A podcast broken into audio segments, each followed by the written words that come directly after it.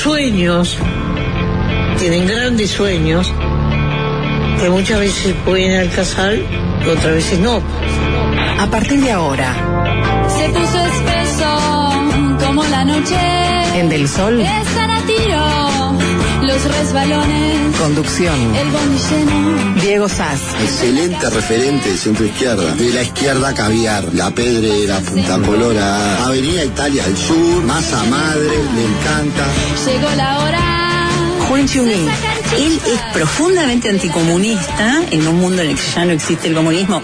Un gran vendedor. Y es fácil desviarse.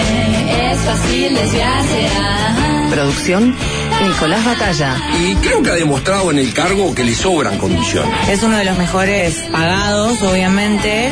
Jorge Valmeli. Para mí es mi pollo, mi pollote. Son blancos y colorados. Ya están en la oposición. Están las dos campanas. Y es fácil desviarse. Es fácil desviarse. ah. Se creen que pueden hacer cualquier cosa sin límite. Yo me quedo con Diego. escriba libros y no se dedica a esto porque no es lo suyo. Este programa tiene una evidencia empírica impresionante. Sin palabras, está, está- está fuera de quicio. Chapú, digo, eh, esto es política. Gracioso, gracioso y, y diré que hasta jodido. Se siente Patético. y se hace escuchar. Son bravos, pero me, me suben al humor. Muy buenas tardes para todos, ¿cómo andan? Bienvenidos a Fácil Desviarse.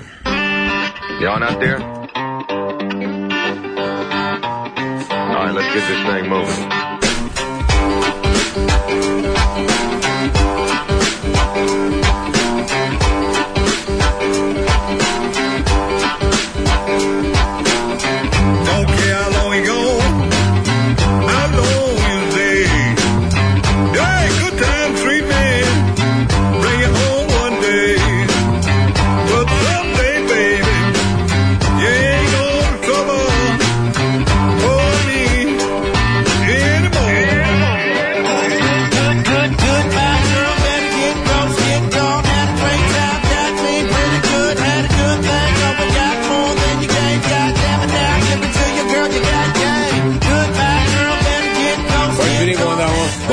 Sapo. ¿Cómo estás? Buenas tardes para el señor arroba Alvin Green FM, adicto a la distorsión, la persona que se ocupa de pilotar las tardes de FM del Sol.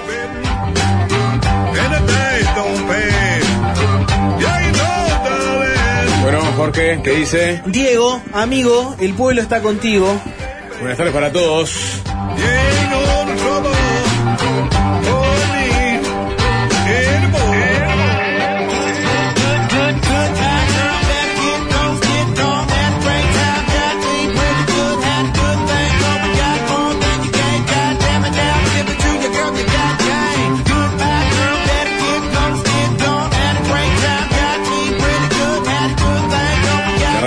saludos con un Nico Batalla. ¿Cómo estamos, Sapo? Bien, ahora sí, buenas tardes para todos.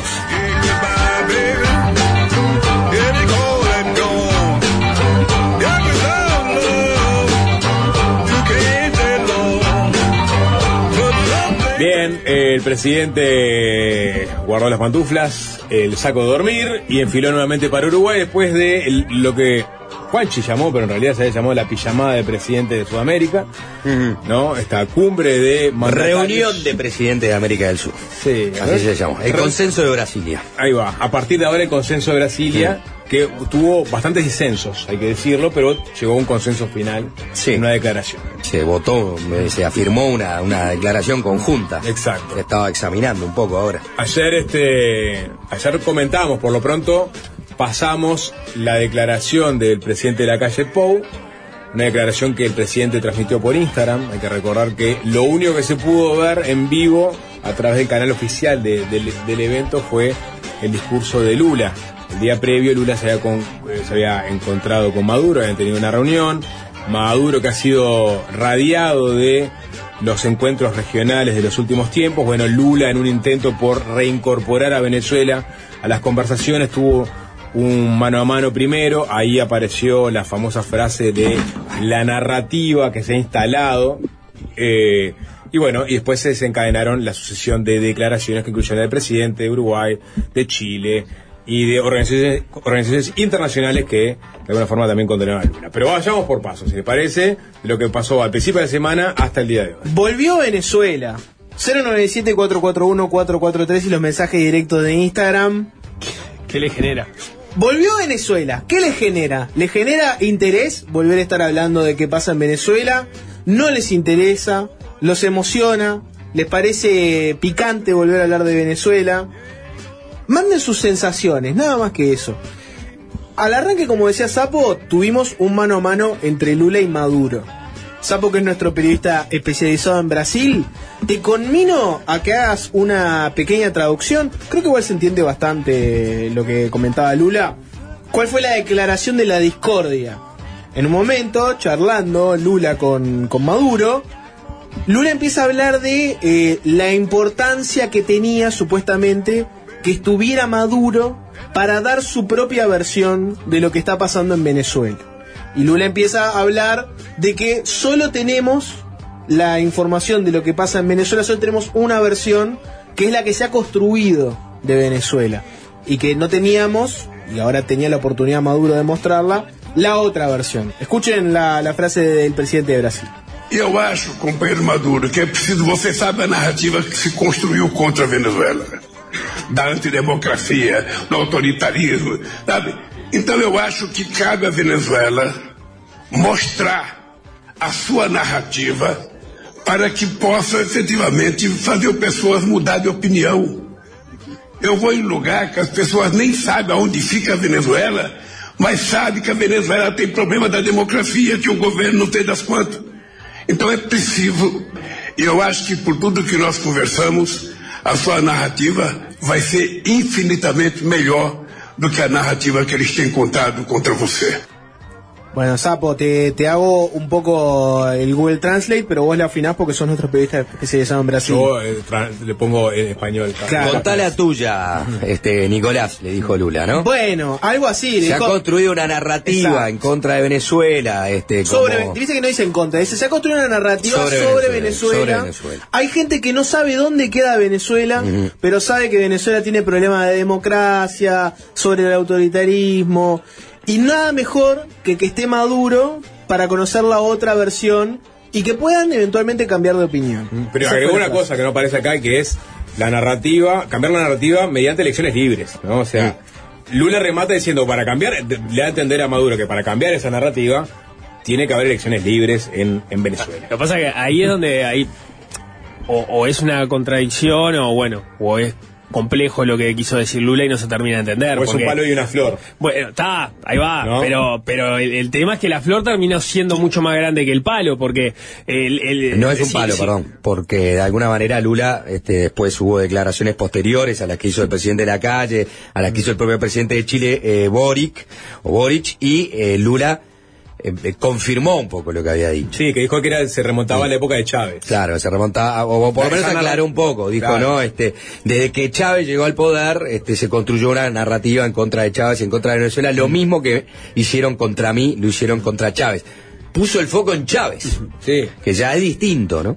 claro. Porque nadie le puede decir a Chávez que es un dictador, como No, si se le no. puede decir a Maduro, ¿entendés? No, pero claro, cuánto. o sea, Sí, en todo caso, la, la discusión sobre Chávez es que fue introduciendo cambios institucionales que habilitaron que, Que Maduro se lo, lo que ter- lo que terminó pasando con. Pero, perdón, con- el palo fue por las elecciones libres, no, no, no por la, la nar- narrativa construida.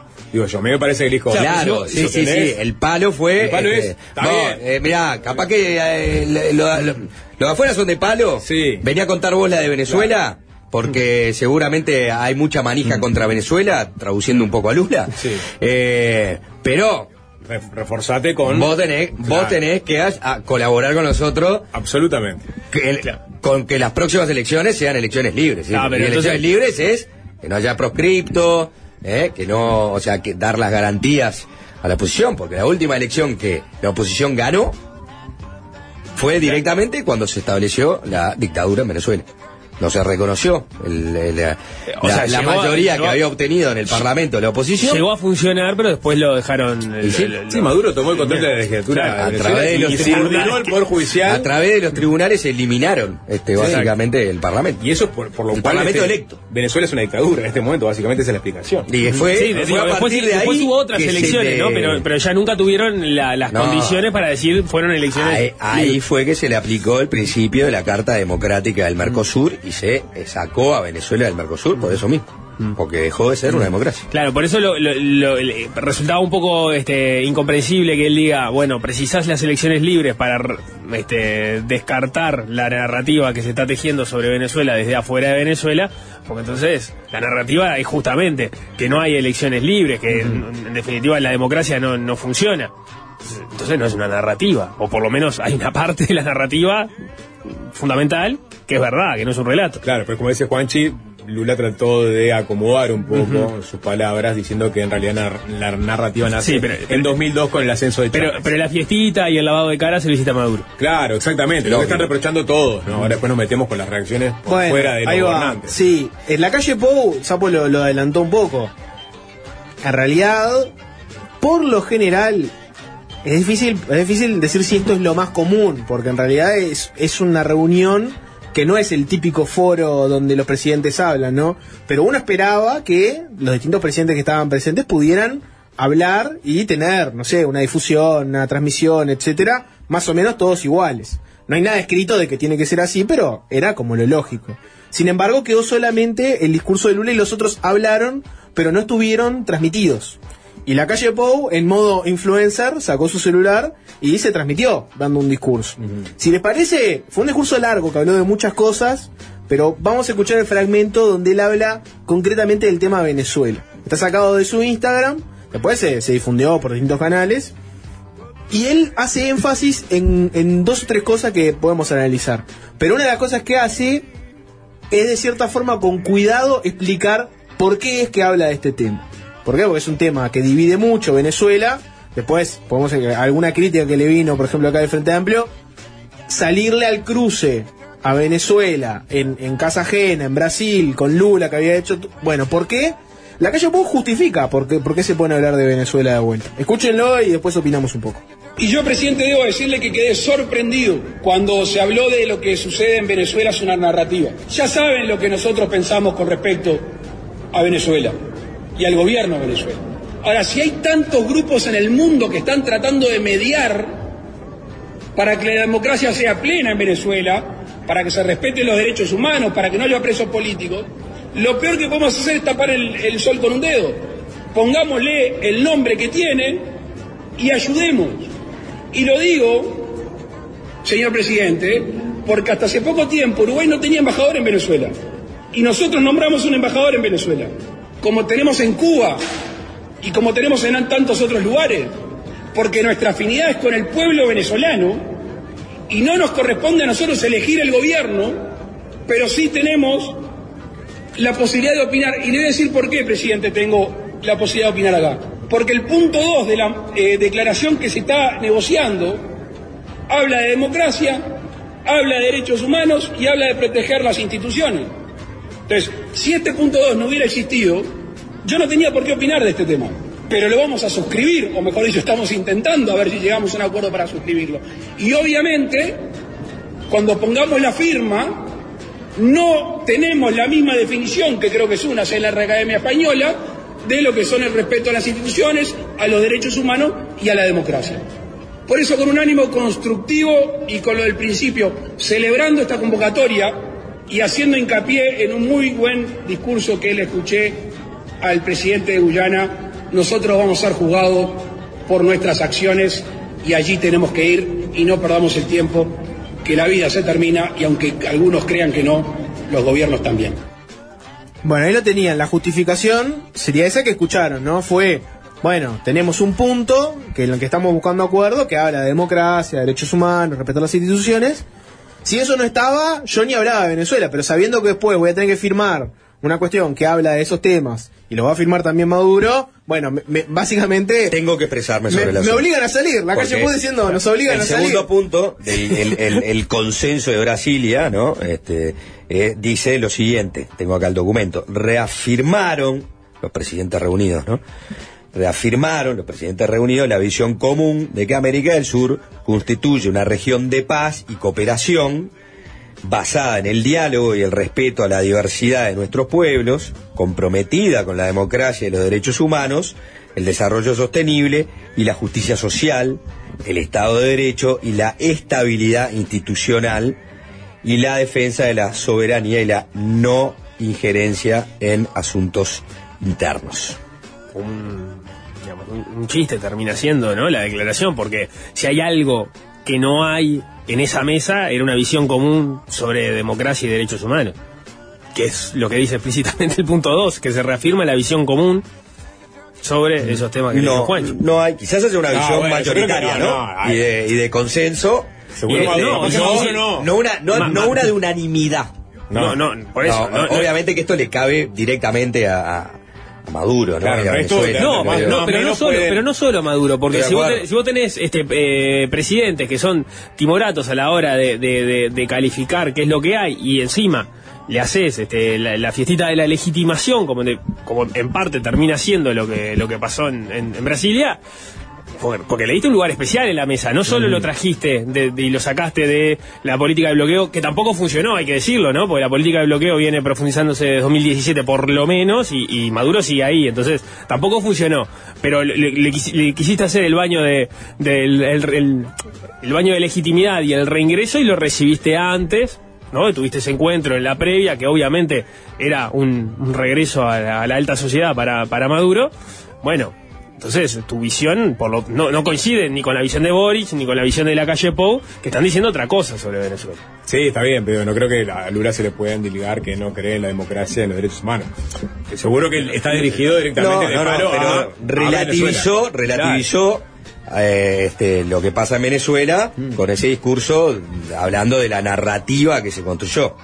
Pero ¿qué narrativa? Si hay un informe de Bachelet. eh, de Bachelet como alta comisionada de las Naciones Unidas donde describe que este, en Venezuela hay ejecuciones extrajudiciales, No, detenciones arbitrarias, tortura, eh, proscripciones, cuatro millones de, venezol- de venezolanos que padecen desnutrición.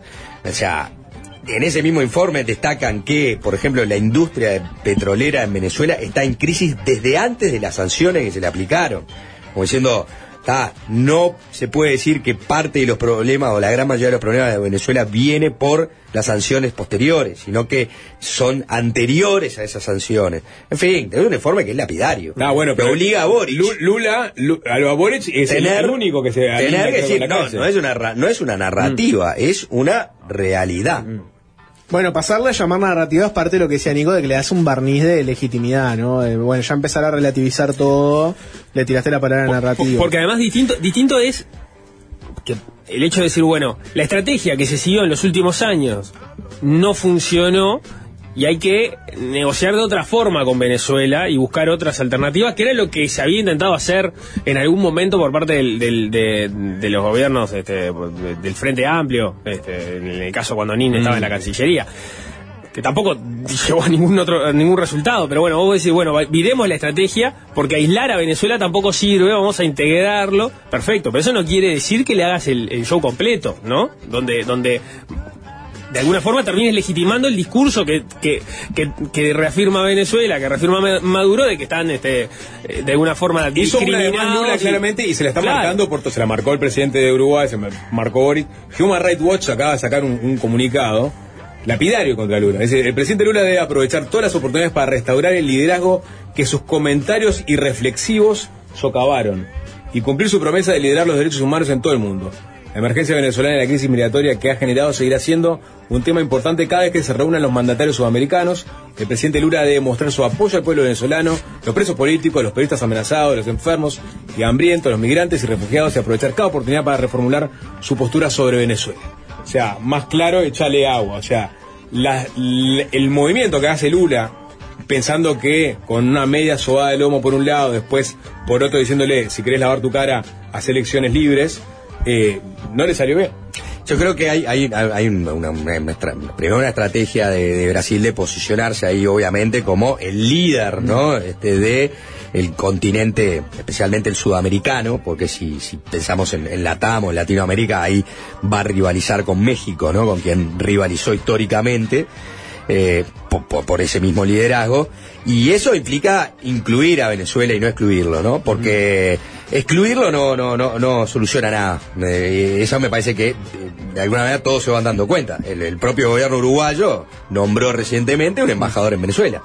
Eh, entonces eh, volver a, a- a- a- a darle cabida a Venezuela en este tipo de, re- de reuniones es parte de una estrategia que creo que todos comparten.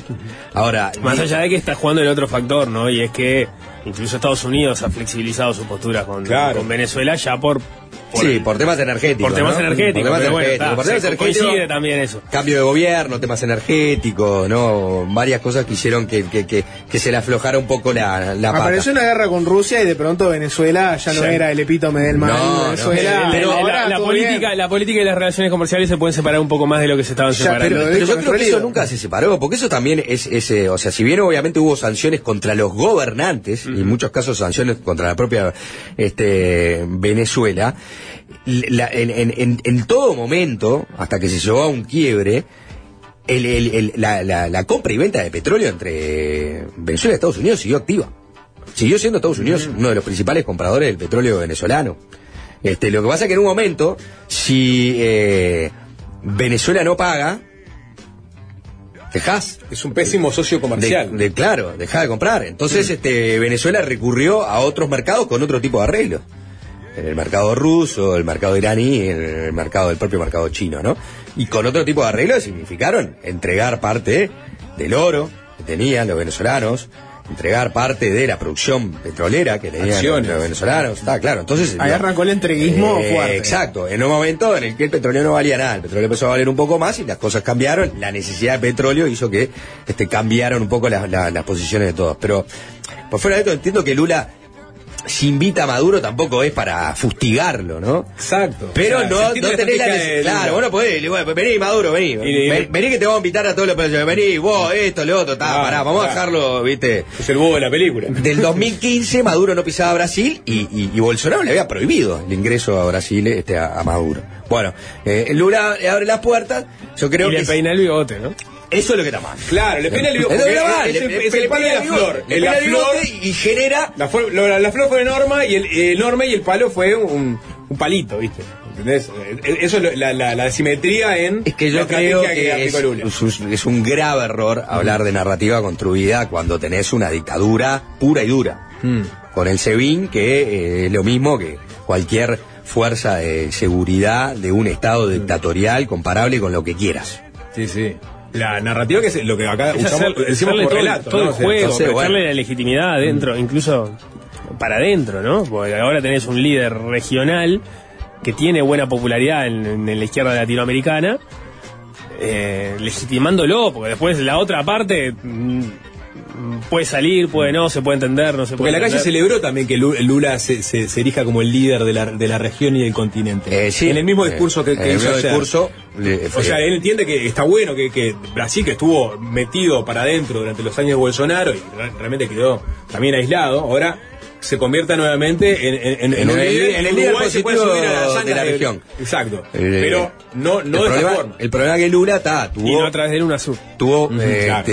Sí claro o sea cuando dijo basta de instituciones que no llevan a nada se refiere un poco bueno dejemos de crear ese tipo de instituciones que en definitiva después terminan no prosperando y son más una pérdida de tiempo que otra cosa lo cual es, muy cierto Eh, por otro lado, claro, la nueva estrategia de, Lula ha dejado mu- muchas críticas, ¿no?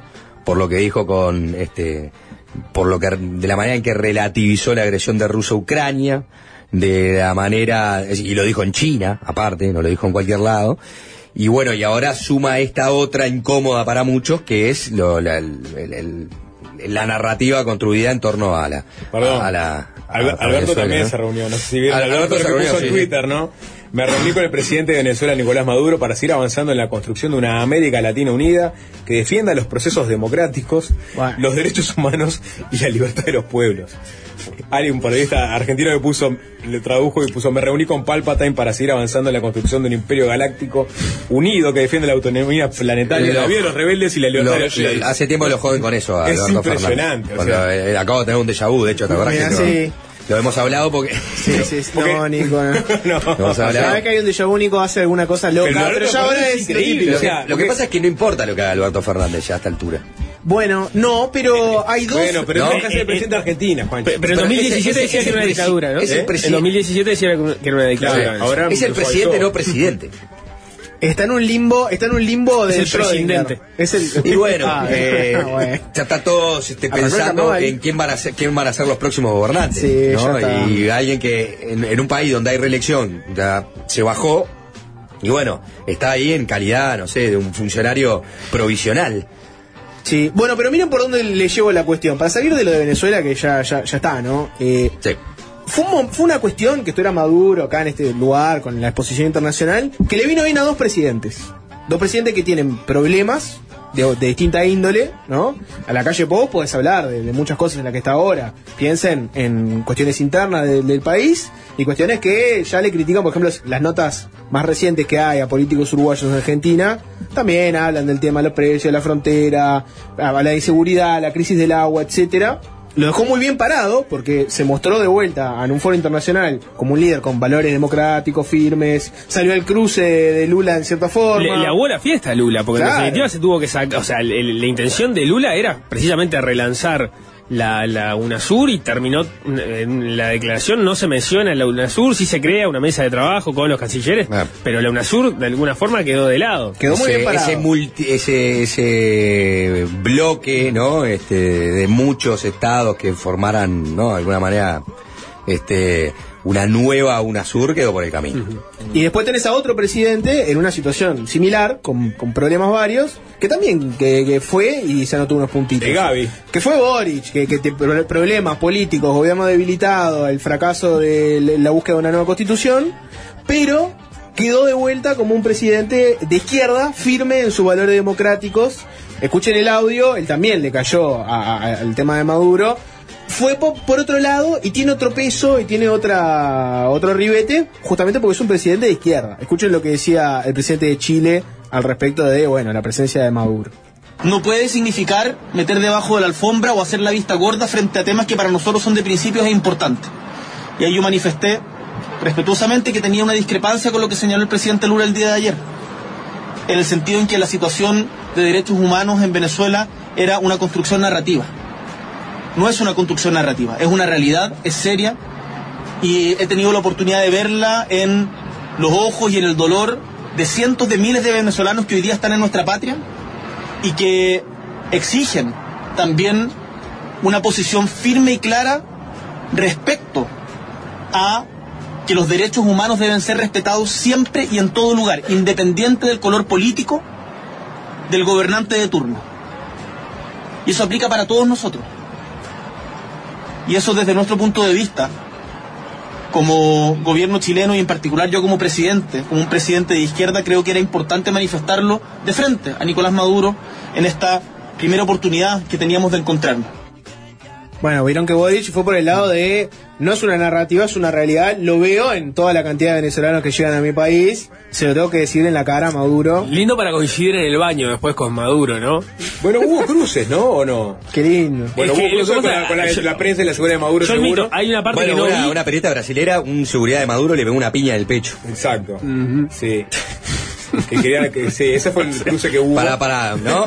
Para el coronario de todo esto, Claro. Maduro, si faltaba la, la, la, la frutilla de la torta. Para demostrar que todo lo que dicen sobre él es mentira. Eh, claro, ¿no? apareció el, el- el- el problema con la prensa, quilombo. Eh, Estaba empujones. peleando contra la nar- narrativa literalmente, ¿no? Ahora van a ver cómo es moto la narrativa. Entendió, claro, eh, con el portugués y con lo que le decía Lula no entendió del todo lo que era eso de pelear con la narrativa y le pegó un periodista. Está.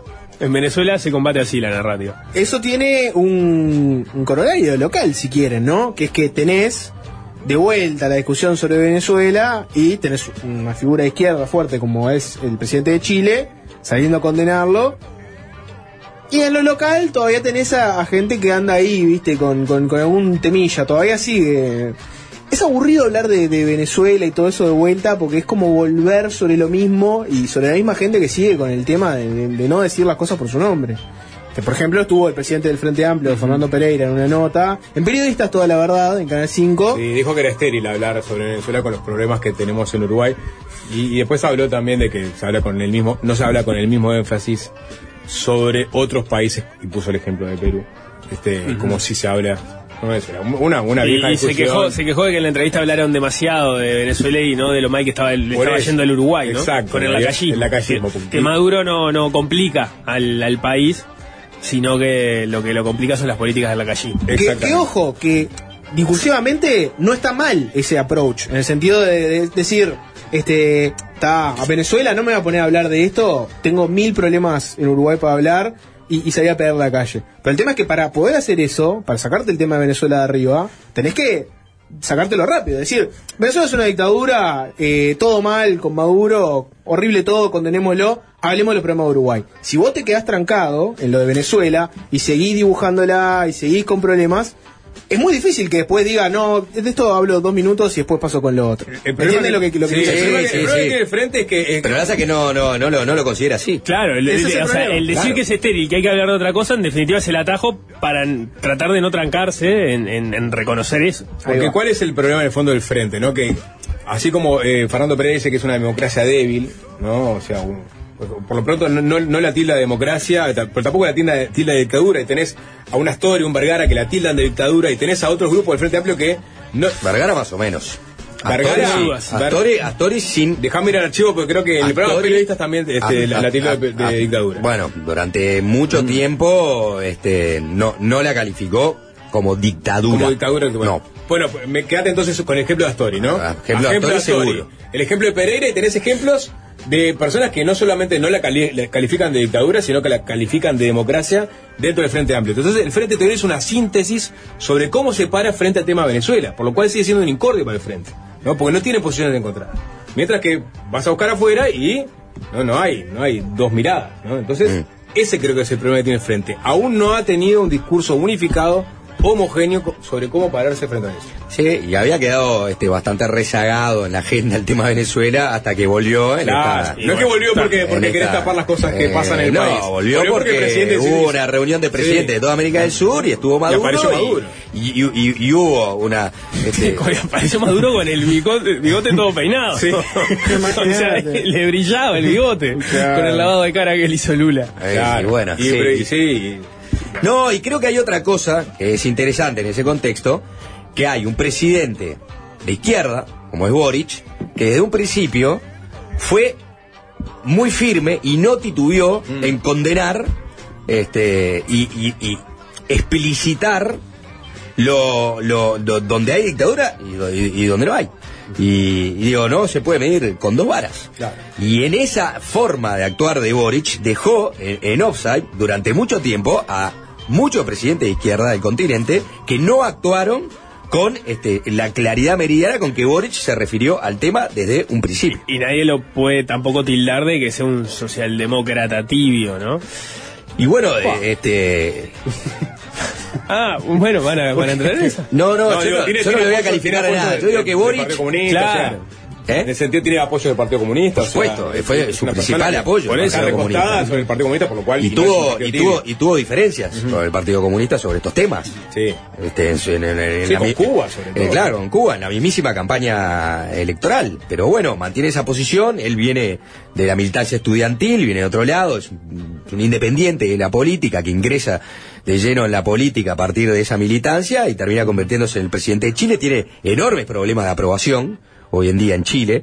Tuvo enormes problemas con la última elección de la Asamblea eh, eh, Constituyente, que terminó eligiendo eh, la peor pesadilla de la izquierda chilena. Terminaron ganando eh, prácticamente los pinochetistas, ¿no? O los pro-pinochetistas. Los castistas. ¿no? Y bueno, y los castistas, que este, eh, junta eh, a, lo, a lo nostálgico de Pinochet también. En su, digo, tendrá la centro derecha, pero también tiene esa derecha. No, gente que reivindica el gobierno de Pinochet más allá de la- lo- las violaciones a los Eh, sí, en ese país polarizado están ahí y eso son lo que terminan ganando. O sea, Boris está en- en- en- en- en- con enormes problemas en, en ese sentido. pero tampoco especula porque es coherente con el discurso que ya ha, ha tenido, ¿no? Porque uno podría decir, bueno, en este momento quizá no le conviene ser un ejemplo, ¿no? Boric para que la derecha le termine enrostrando, ¿no? A aquellos que no han sido este, explícitos en, hablar de Venezuela como lo que es. Pero bueno, este, ahí está Boric y fue eh, reafirmó su posición eh, y reafirmó su posición también aguándole un poco el- la fiestita a, Lula, no diciendo, bueno, no es una, ese fue explícito, dijo, no es una narrativa, es una realidad. Mm. Sí, lo, y lo, lo graficó con los millones de inmigrantes que tienen adentro de su país. Y Lula salió a hablar de vuelta, no sé si lo tenemos ese audio, No, pero bueno, no Lula. Lula tuvo que, a partir de las declaraciones del presidente de la calle Pou, no escuché mucho al presidente de Guyana, que fue citado por la calle Pou. pero Bueno, pasa eso- eso fue- iba en línea con... Fue otra de las cosas que pasó, Claro, ¿no? De- no podemos se, se, se Hay que Instagram de Gran cita, gran cita igual, Sí. la de la presidenta de Guyana. ¿Cómo se llama el presidente de Guyana? ¿Tenemos el dato ahí? No, No, Sí, no y, tenemos el este, de y. Fran Ali. ¿Y Fran Ali? Sí. Bien, bueno. Los gobiernos pasan y los Mirá, mirá que me la no. jugué de memoria, ¿eh? Sí. Y Fran Ali. Y Fran Ali. Si te la metí. No es un chiste, ¿no? no es un chiste. ¿Conocés No a rima, Fran ¿no? Ali? No es un chiste. ¿Quién es? ¿Quién es? Es un chiste, pero rima. No es un Sí. chiste, pero arriba, mirá. Y Fran Ali. Y Ali, exactamente. Ese, Fran Ali, bien, sí. Juanchi. Qué avesado analista internacional. es Irfan.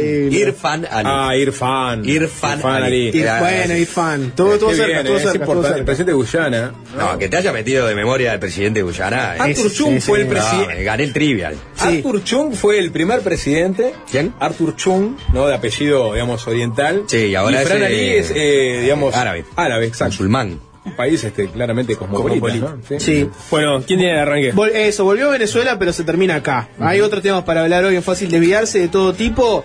Por ejemplo, se viene un llamado al Parlamento al ministro del Interior para hablar de seguridad. Vuelve, vuelve un clásico, pa- las interpelaciones a los ministros del Interior. Sí, y, y hubo una ida y vuelta, cruce de discursos sobre el, e- el episodio del asesinato en Tata. ¿Qué, qué se dijo por parte de Orsi, de Cose, el propio Heber habló? Ya hay una ida y vuelta, vamos a hablar un poco de eso también.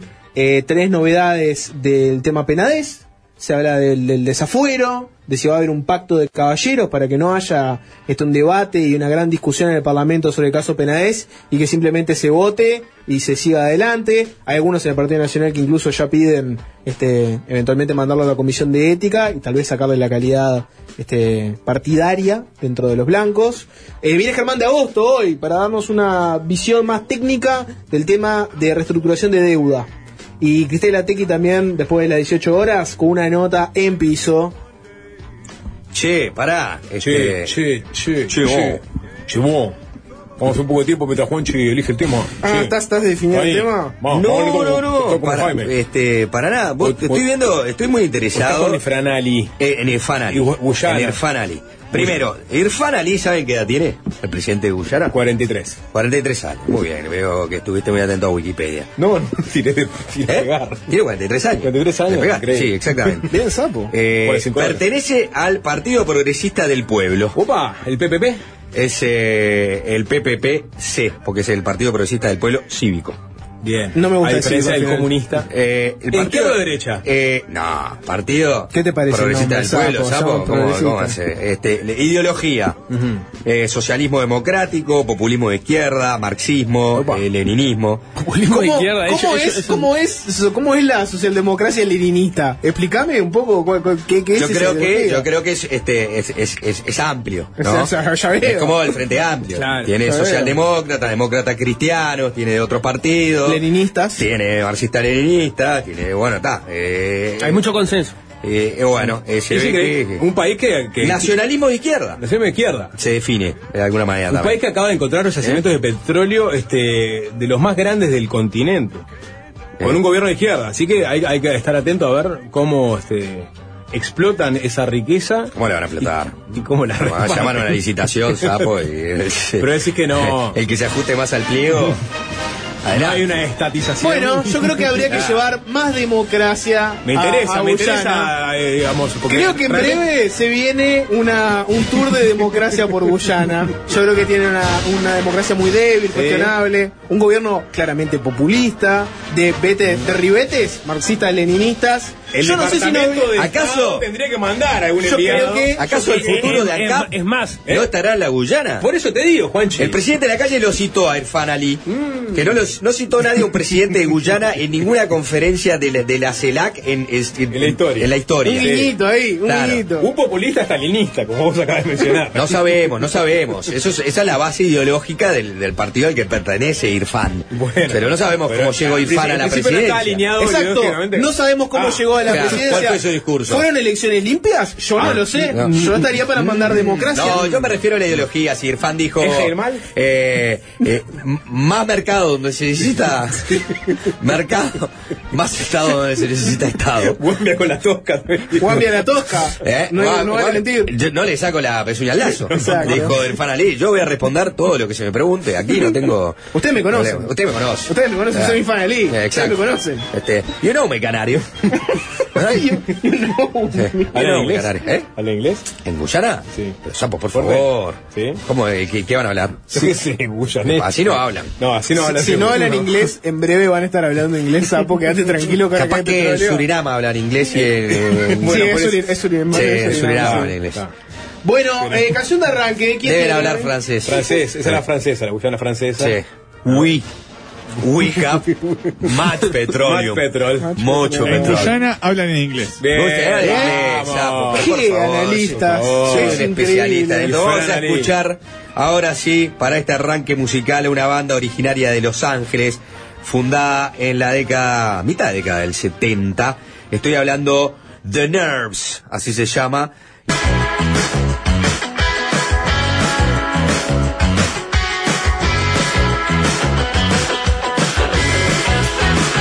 Último minuto? Si quieren, eh, está la carta de el senador Gustavo Penades. Señora presidenta de la Cámara de Senadores, escribana Beatriz Argimón, presente de mi consideración. Y ahí lo que pasa a explicar Penades es que al tomar conocimiento del próximo envío por parte de la Suprema Corte de Justicia del pedido de mi desafuero como senador de la República, es que reitero lo solicitado oportunamente en otra carta, mencionó cuál, dice que se proceda a votar de forma inmediata en el plenario sin pasar por la Comisión de Constitución y Legislación del Senado.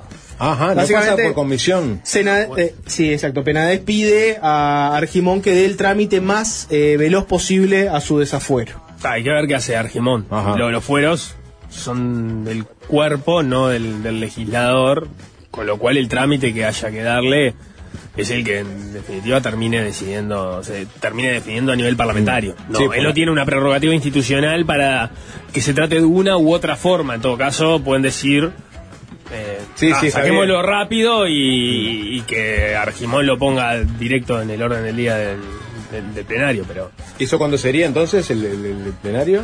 No está, No, no, no, no, no no está definido todavía porque en realidad la jueza ya. eh, y hay que ver si pasa por comisión justamente, me imagino que será o será una sesión extraordinaria o pero pero eh, hay consenso dentro del Partido Nacional y la coalición, por lo que leí en una nota de la diaria, en que fuera un trámite express, ¿no? que incluso en el plenario y en la comisión hubiera exposiciones, o eso se trataba, se estaba intentando hacer. Bueno, vos sabés que No eso. sé si la oposición Sí. este, Vos sabés que la llevará nota- eso querrá decir algo La al nota- momento de votar esa fuera. La, el- la carta de pena, un poquito de explicación y de contexto para la gente que puede no, no saberlo. Eh, hace todo en un proceso judicial el desafuero, que primero pasa por la justicia. En este momento, la Suprema Corte de Justicia lo que tiene que hacer es enviárselo al Parlamento para que el Parlamento eventualmente lo vote o no lo vote, dependiendo, ¿no? Lo que hizo Penade fue mandar una carta diciendo que cuando llegue al Parlamento que se vote lo más rápido posible, es decir, que no haya que pasarlo primero por una comisión y después por, por Cámara.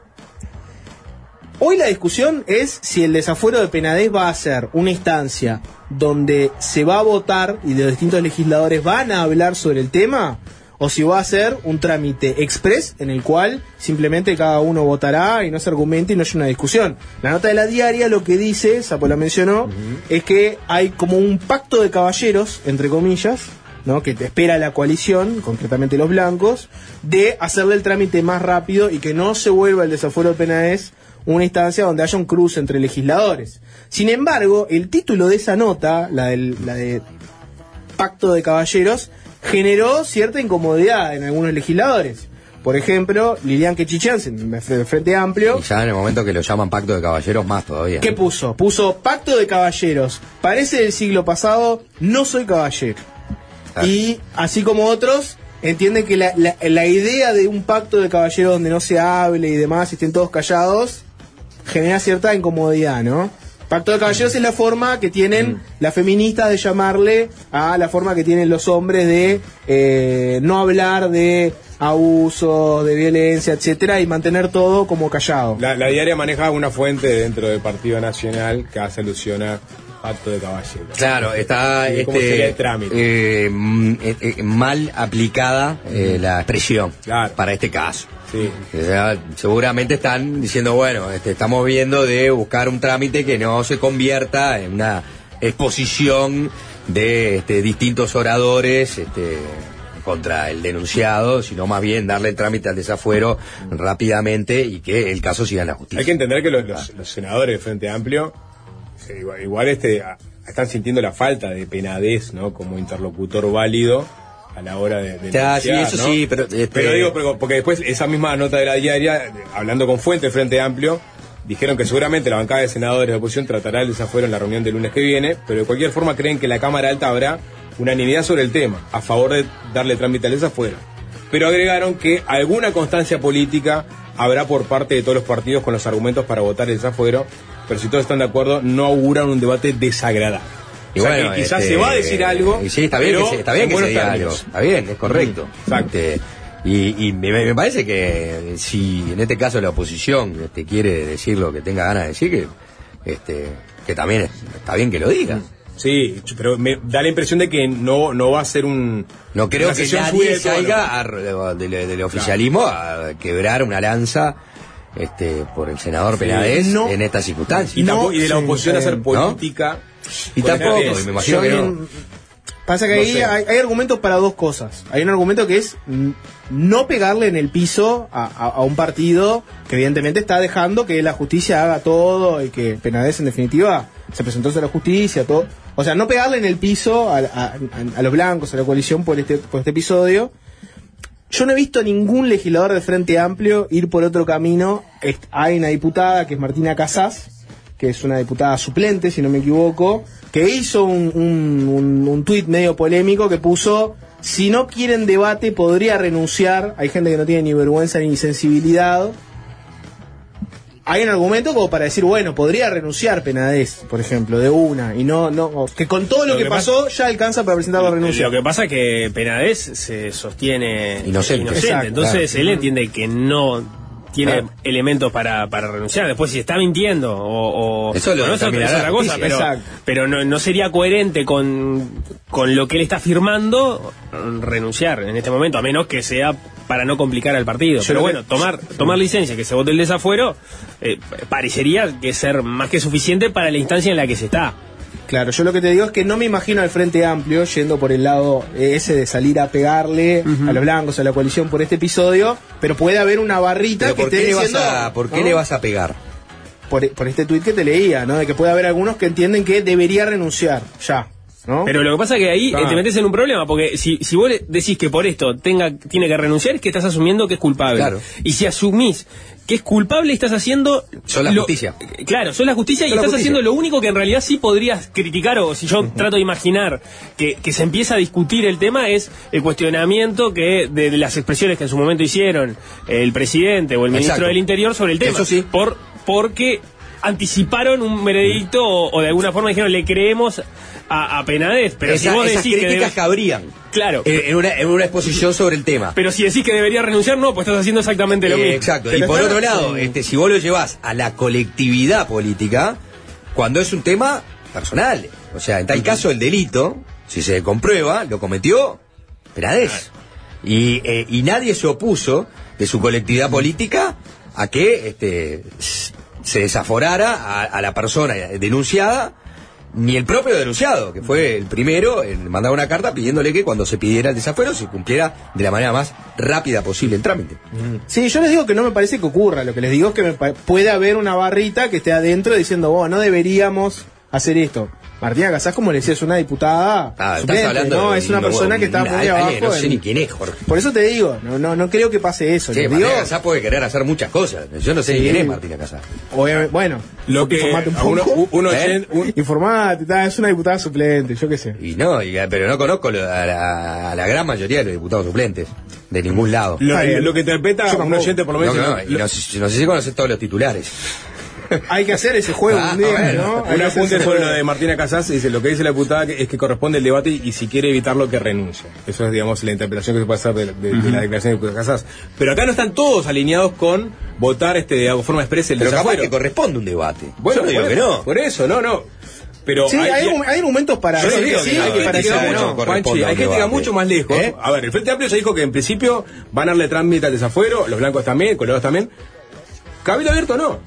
Cabildo abierto, el, el escribano Domenech hoy en diálogo con Monte Carlo, este, dijo que una vez que estén los antecedentes, Cabildo Abierto se reunirá para analizar el tema y luego lo hará con la coalición.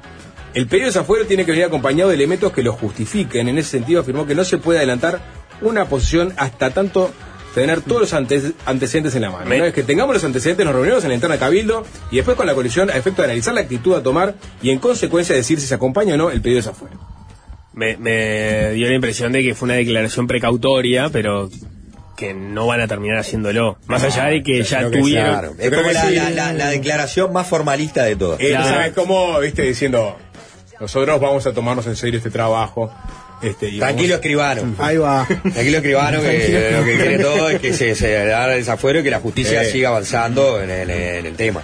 Tranquilo. Más allá de que es verdad que, que Cabildo Abierto no cree en la fiscalía, ¿no? Y por lo tanto podría no votarle los desafueros. Bueno, Exacto. otro tema, porque lo mismo pasó Eh, con, sí. el, con el caso Marín, Pero no, obviamente, exacto, caso totalmente no, pero distinto. No es menor, no es menor esto. O sea, no es menor la, la- la decisión que tome Cabildo después de haber atravesado el caso No, de desafuero no. de Manini. Es una, es una decisión claramente política que tiene que ver con lo que le pasó a Cabildo con el caso de ¿Cuál es la vara que pones para pedir el desafuero en un legislador? ¿no? El, el nivel de involucramiento en un eventual delito. O sea, No, me imagino que es el nivel de verosimilitud De la que acusación. encuentran en, el, el- el la, pedido. en la justificación del pedido. Claro. claro, bueno, porque para, para- o sea, para, eso- para el caso de colonización, de colonización no, del tema de, de la, del penal Del- de honor, este, no tenía la suficiente verosimilitud. Me quería ¿por eso recordar otra, ¿no? O sea, de paso le recordaste colonización. ¿Eh, Y Pica? ya pasó, Qué- ahí, qué ya pasó. sí. ¿Eh? ¿Eh, Picarín? ¿Eh? No, no, todo, no, ese no. argumento por lo alto de, de- de no ser la justicia y demás, acuérdense que ya hubo un pedido de desafuero y una votación donde los legisladores se pusieron en el lugar de la justicia y dijeron, no, yo con lo que veo acá me parece que no amerita que Manini vaya a la justicia, Entonces etcétera. Cabildo tiene que Entonces, salir políticamente cada uno puede opinar lo Cabildo que no quiera. puede decir, no, sí, está todo bien, vamos a tratar de, de que salga rápido, vamos a votar desafuero. No, Cabildo tiene un Claro. antecedente que lo obliga a decir lo que dijo Domenech hoy. Por lo pronto. ¿no? Sí, está bien. Parece, está me bien. parece. Ese es, ese es el capítulo 1. Después tenés un capítulo 2 que es qué hacen los blancos a la interna con el caso Penades. Que tenés por un lado la posibilidad de que el caso de Penades vaya a la Comisión de Ética del Partido Nacional y que ahí recorra todo un pasaje partidario que no tenga que ver con la justicia y que ahí las autoridades del partido definan qué pasa con Penades y investiguen y vean a ver qué les parece el caso y si eventualmente Penades queda con su calidad de- nacionalista o no. El lunes el tema es tratado en el directorio del Partido Nacional. Lo que pasa que ahí es, es un poco lo mismo, ¿no? Cualquier cosa que hagas, de repente lo podés mandar al comité de ética, pero el comité de ética es difícil que se termine expidiendo antes de que, de, de que la justicia lo haga, porque los elementos los tiene la justicia y además son reservados. Entonces, no hay, no Y hay el- forma y de, el de llegar a denunciado una. sigue manteniendo su Claro. inocencia. Y yo Entonces, creo- eh, los procesos este, se tienen que dar con los tiempos que tiene cada uno de los procesos. Acá lo más importante es que hay varias denuncias contra Penades. Lo siguiente es tramitar el desafuero, porque un parlamentario tiene fueros contra un proceso judicial.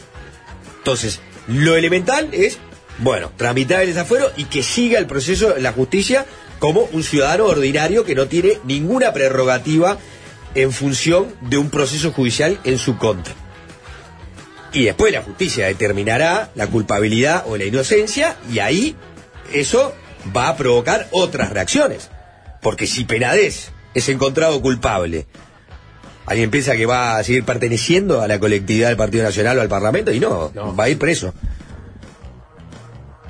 Sí, igual esa es la vara legalista. Vos podés ser un partido político y decir, a mí con lo que vi ya me alcanza para afuera. Pero, no tenés por qué esperar a la justicia. Pero lo que pasa es que hay casos, hay casos y casos. Hay casos donde, donde vos podés entender que lo que está probado es inconveniente desde el punto de vista político, aunque no constituye un delito.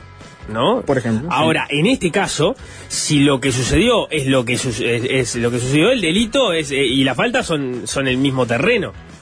Porque si, si el- la, la cuestión es si Penales le pagó a menores de edad para tener sexo o no le pagó a menores de edad para tener sexo. O sea, si, si comprobar lo primero, es delito. Si, si no ocurrió eso, no es delito y tampoco habría una falta ética ni ninguna cuestión por la cual el partido lo sancione.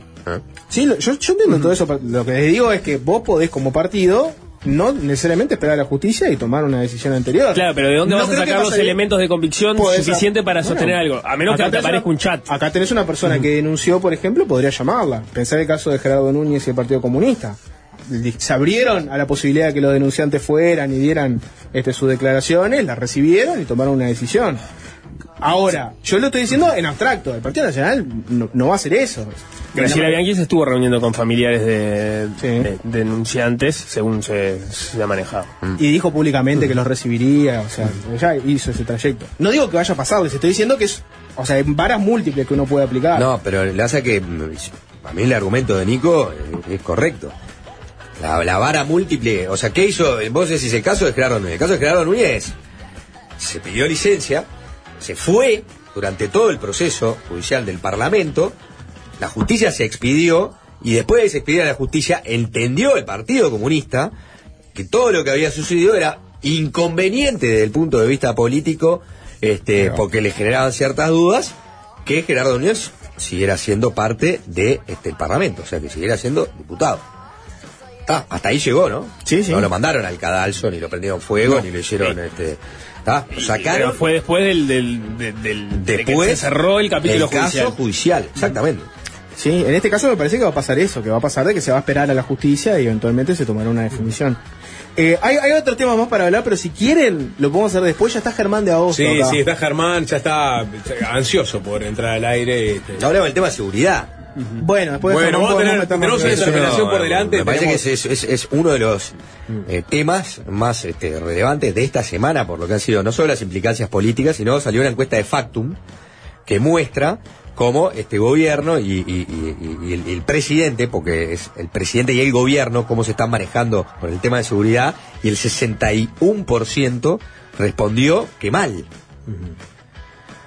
Y en una semana donde se cometió uno de esos asesinatos que remueven a la sociedad uruguaya, ¿no? por tratarse de un trabajador que estaba en, en- su eh, trabajo y que ingresan dos rapiñeros y cuando le pegan un culatazo este, a, a- uno, a un seguridad del local, se dispara un balazo y le provoca la muerte a este hombre de cincuenta y pocos años.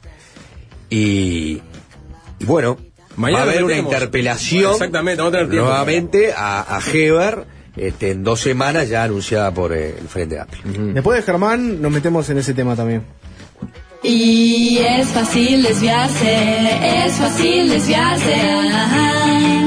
Ajá. Fácil desviarse, es fácil desviarse. Ajá. Fácil desviarse.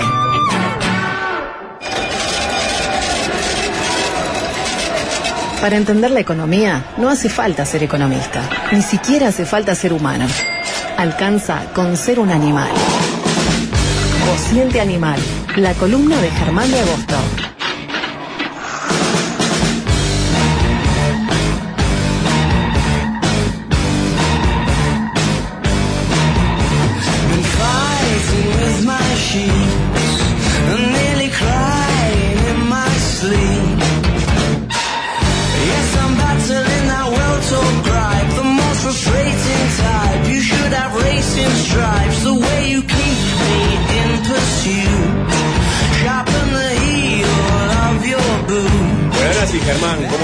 ¿Cómo andan? ¿Todo bien? Todo tranquilo, por suerte.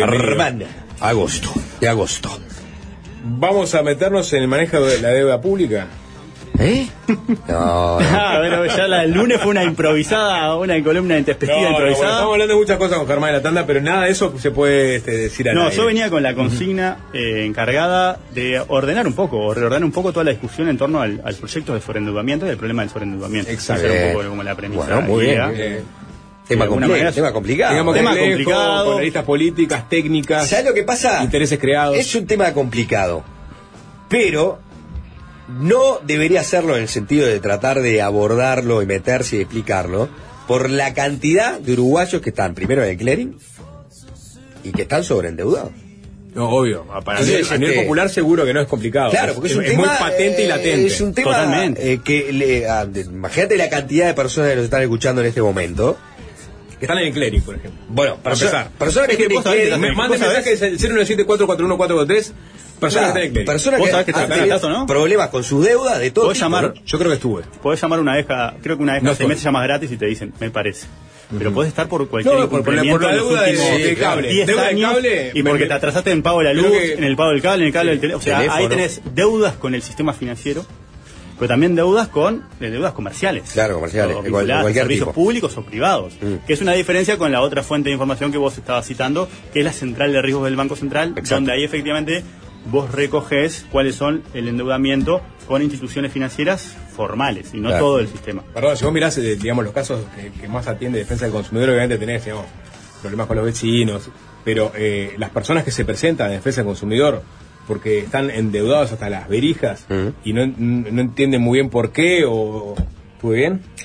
Te iba a decir, este, siempre en el camino, nunca en la posada, hablando de verijas, No, de esa posada. Se ve que incorporar, Con referencias hasta Porque animales, la- deuda pingos, no solo es a los matungos. La deuda no es solo de la falta. Exacto. Ahí, ahí voy, o sea, re- realmente está inst- instalado ese tema, está incrustado en la, en la sociedad. Y no, aparte una vez que te metes, una Pero- vez que caíste en esa, fuiste. Yo te voy a decir, bueno, el otro día escuchaba la, la, la- la- una columna que hizo sobre este tema este, el economista Pablo Rosselli en, en, En el perspectiva, bueno, perspectiva. parte de la base de que tenemos para discutir son toda la, Claro. la- la batería de datos que hay y de alguna manera conceptualmente qué es lo que puede implicar. Ah, y él decía que en materia de endeudamiento del crédito, decía dos cosas que el otro día lo mencionamos con Dora eh, eh, Zafir. Zafir, ¿no? Y ahí es interesante, paréntesis, cómo se contrasta también la visión disciplinaria de cada uno. Claro. De alguna manera, uno que está viendo algunos temas, pero ya básicamente durante un rato largo de la entrevista estaba justamente criticando, entre comillas, como la visión De los sí. de alguna manera, de un problema que ella obviamente lo atiende de lo humano, ella cuenta De lo humano lo y cuenta de con lo una legal, esencia lo que es imposible, claro, Mm. de lo humano y lo legal, pero de, desde el punto de vista de que ella tuvo que de- desalojar familias. Sí, ejecutar familias. Exacto, Claro. y entonces eso, claro, te genera esos dos mundos donde de alguna manera no es que los Pero bueno, que que- que- eh, contempló las dos cosas, me parece. No, no, no, ni que hablar, contempló, eh, por supuesto, pero aparte eh, este, hizo más un análisis macro de, de, de- de- de- de la, del endeudamiento en un principio y, y mencionaba una cosa que era que Uruguay, en materia de endeudamiento de crédito, está, si pensamos en, en- en compararnos con otros países, está en, en el medio del ranking. No está eh, ni, ni muy arriba ni muy abajo.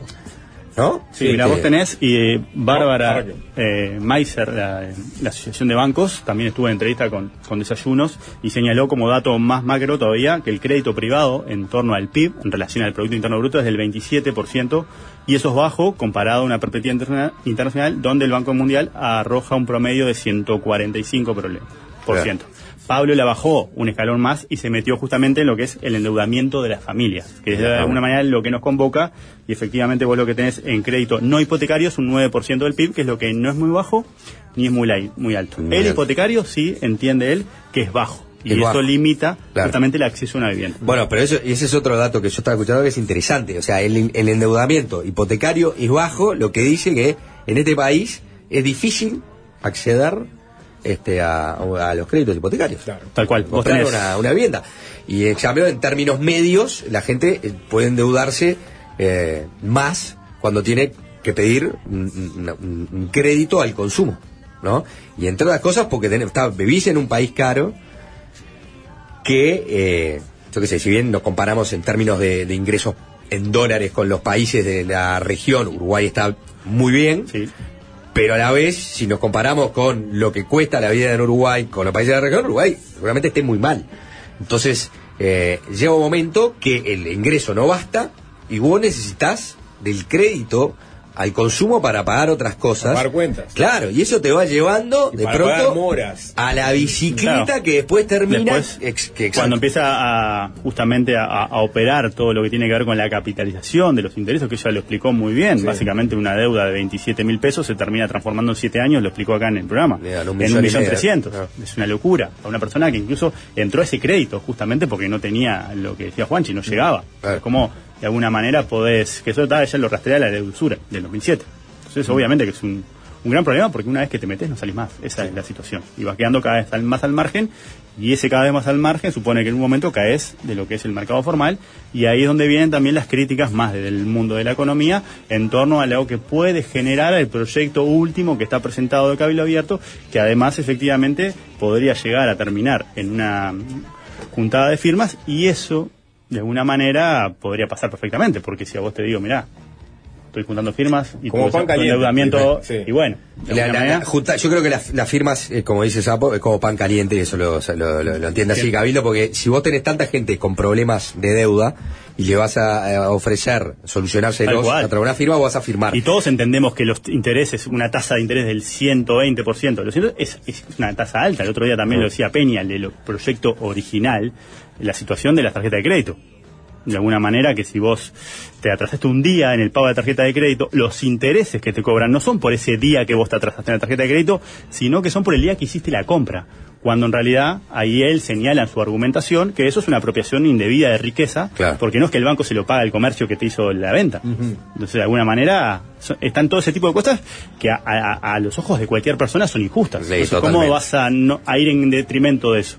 Bien. eso también es, parte de lo que fue... Metete, Germán, porque hay muchos mensajes, obviamente. la- No, de- pero de lee la los mensajes y lo vamos no. ordenando, porque en definitiva es un poco es de- básicamente experiencias personales. Capaz Y que sí. le leemos al final, ¿no? Este, después de hacer este, este, este repaso sobre el, el proyecto, sobre las críticas que se le hacen. No, que aparte, claro, que, que parte de una visión, y eso lo decía Pablo, negativa de lo que es el crédito. Sí, el proyecto. El proyecto. La exposición de motivos. Lo cual también dificulta todo el diálogo, porque en definitiva un resultado deseable, ¿cuál sería? Que se acabe el crédito. Y- Claro, no, ese no sería el, el- el- el- resultado deseable, pero hay otra cosa que, que- que quería comentar en relación. a- Vos vas a juntar las firmas, eh, de- después lo que tenés, y lo decía acá el, el diputado Perrone de Cabildo Abierto el otro día, después tenés que ver cómo estructurás eh, eh, eh, es- es el proyecto de reforma constitucional, porque eh, llega un momento que vos tenés que buscar una solución pragmática del asunto desde el punto de vista de la resolución burocrática, porque no podés tener a un millón y medio No, de uruguayos presentándose ante... De, de- o sea, el punto de vista práctico tenés el problema que el juzgado no puede no da abasto con Exacto. 600 mil personas cayéndole justamente a, No, pero aparte creo que es problema. defensa del consumidor antes, eh, o sea, la primera Eh, instancia de la primera instancia de conciliación es defensa del consumidor, Claro. y después terminás en la justicia. Se te desborda. Claro, y que aparte entendía incluso Dora, que había asesorado en el primer proyecto de Cabildo Abierto, que de alguna manera esto rompe el, el proyecto porque lo hace invotable y de hecho el Frente Amplio, que había construido un proyecto sobre el proyecto original de Cabildo Abierto, tampoco lo va a votar este Claro. proyecto por las, por las apreciaciones que justamente señalan que un resultado muy probable de las medidas que se introducirían si este proyecto pasaría es que vos dejarías a una parte, a la parte más vulnerable, la dejarías al margen del crédito formal. Y entonces la estás empujando al mercado negro donde los métodos son otros, ¿sí? los métodos de cobro y, y la salida es imposible. Claro, y el proyecto original de Cabildo eran 50 mil pesos este, de, de salario y ahora lo ampliaron a Y 116 vos, claro, vos tenés- no, son tres condiciones que básicamente Sí, el grueso de la más- población más- lo cumple. No puede tener un inmueble con un valor catastral superior a 240 mil dólares, un auto por un valor superior a 22 mil dólares y un ingreso líquido mensual de 116 mil pesos. Pensá que el 35% de los ocupados en Uruguay gana menos de 25 mil pesos líquidos por 40 horas. O un dato que decía Pablo, la mitad de los hogares perciben menos de 70 mil pesos con dos personas aportando ingresos. O sea que O sea, de alguna manera el alcance hace que entre la... Claro. O sea que ahí vos tenés un cambio en relación a lo que se estaba discutiendo antes, que hace que ya no estás enfocado en la población vulnerable. Básicamente estas condiciones, ¿quién las cumple?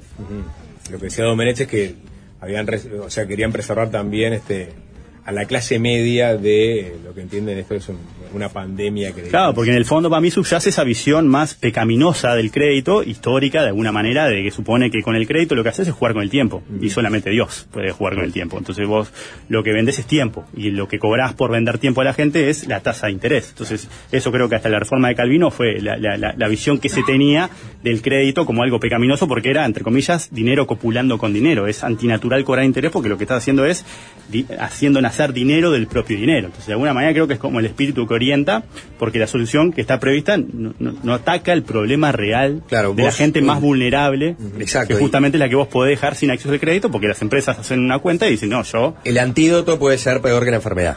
El antídoto puede ser porque puede afectar las condiciones de crédito al punto de que esa población quede sin margen de acceso al mercado formal y eso lo empuja a un mercado informal, negro, creciente, que donde se mezclan otros problemas vinculados a la violencia, al narcotráfico y otro conjunto de cosas, el cobro día a día, el mediación goteo. legal ahí. Chao, son las prestamistas del barrio. O Sí, sea, sí, el, el goteo, la- el, el- el- el te toco la puerta, el ya sé dónde vivís. Eh, sí, sí, eh, eh, eso es, eso es uno Eso. de los, de, los, de los problemas. Después hay otra realidad. Creo que hay un, si, si, si vos hablás con, con, con gente que está vinculado, ¿no? O al mercado del crédito, o con economistas, o con autoridades, inclusive de- del Banco Central, creo que todos entienden que hay un problema, que, que tiene que haber una solución, porque eh, la plata es cara. Sí, tal cual. Vos estás pensando eh, en tasas que son, son altas. Eso es, es un hecho, es un hecho incontrastable en realidad, de alguna manera. O sea, Pablo también no- nombraba el otro día lo que son, lo que son las tasas. Ahora es porque justamente una discusión es- son los topes de las tasas.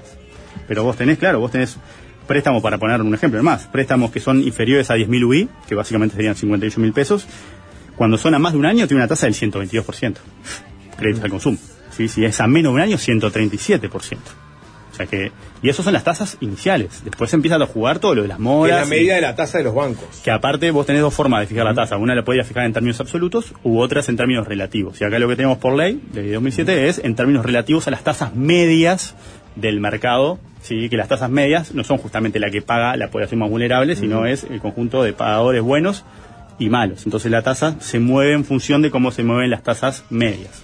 Y eso es un poco cómo se determina la tasa ahí. Porque la tasa media anda en 60, 85%, dependiendo de los casos, porque la casuística es, es muy amplia.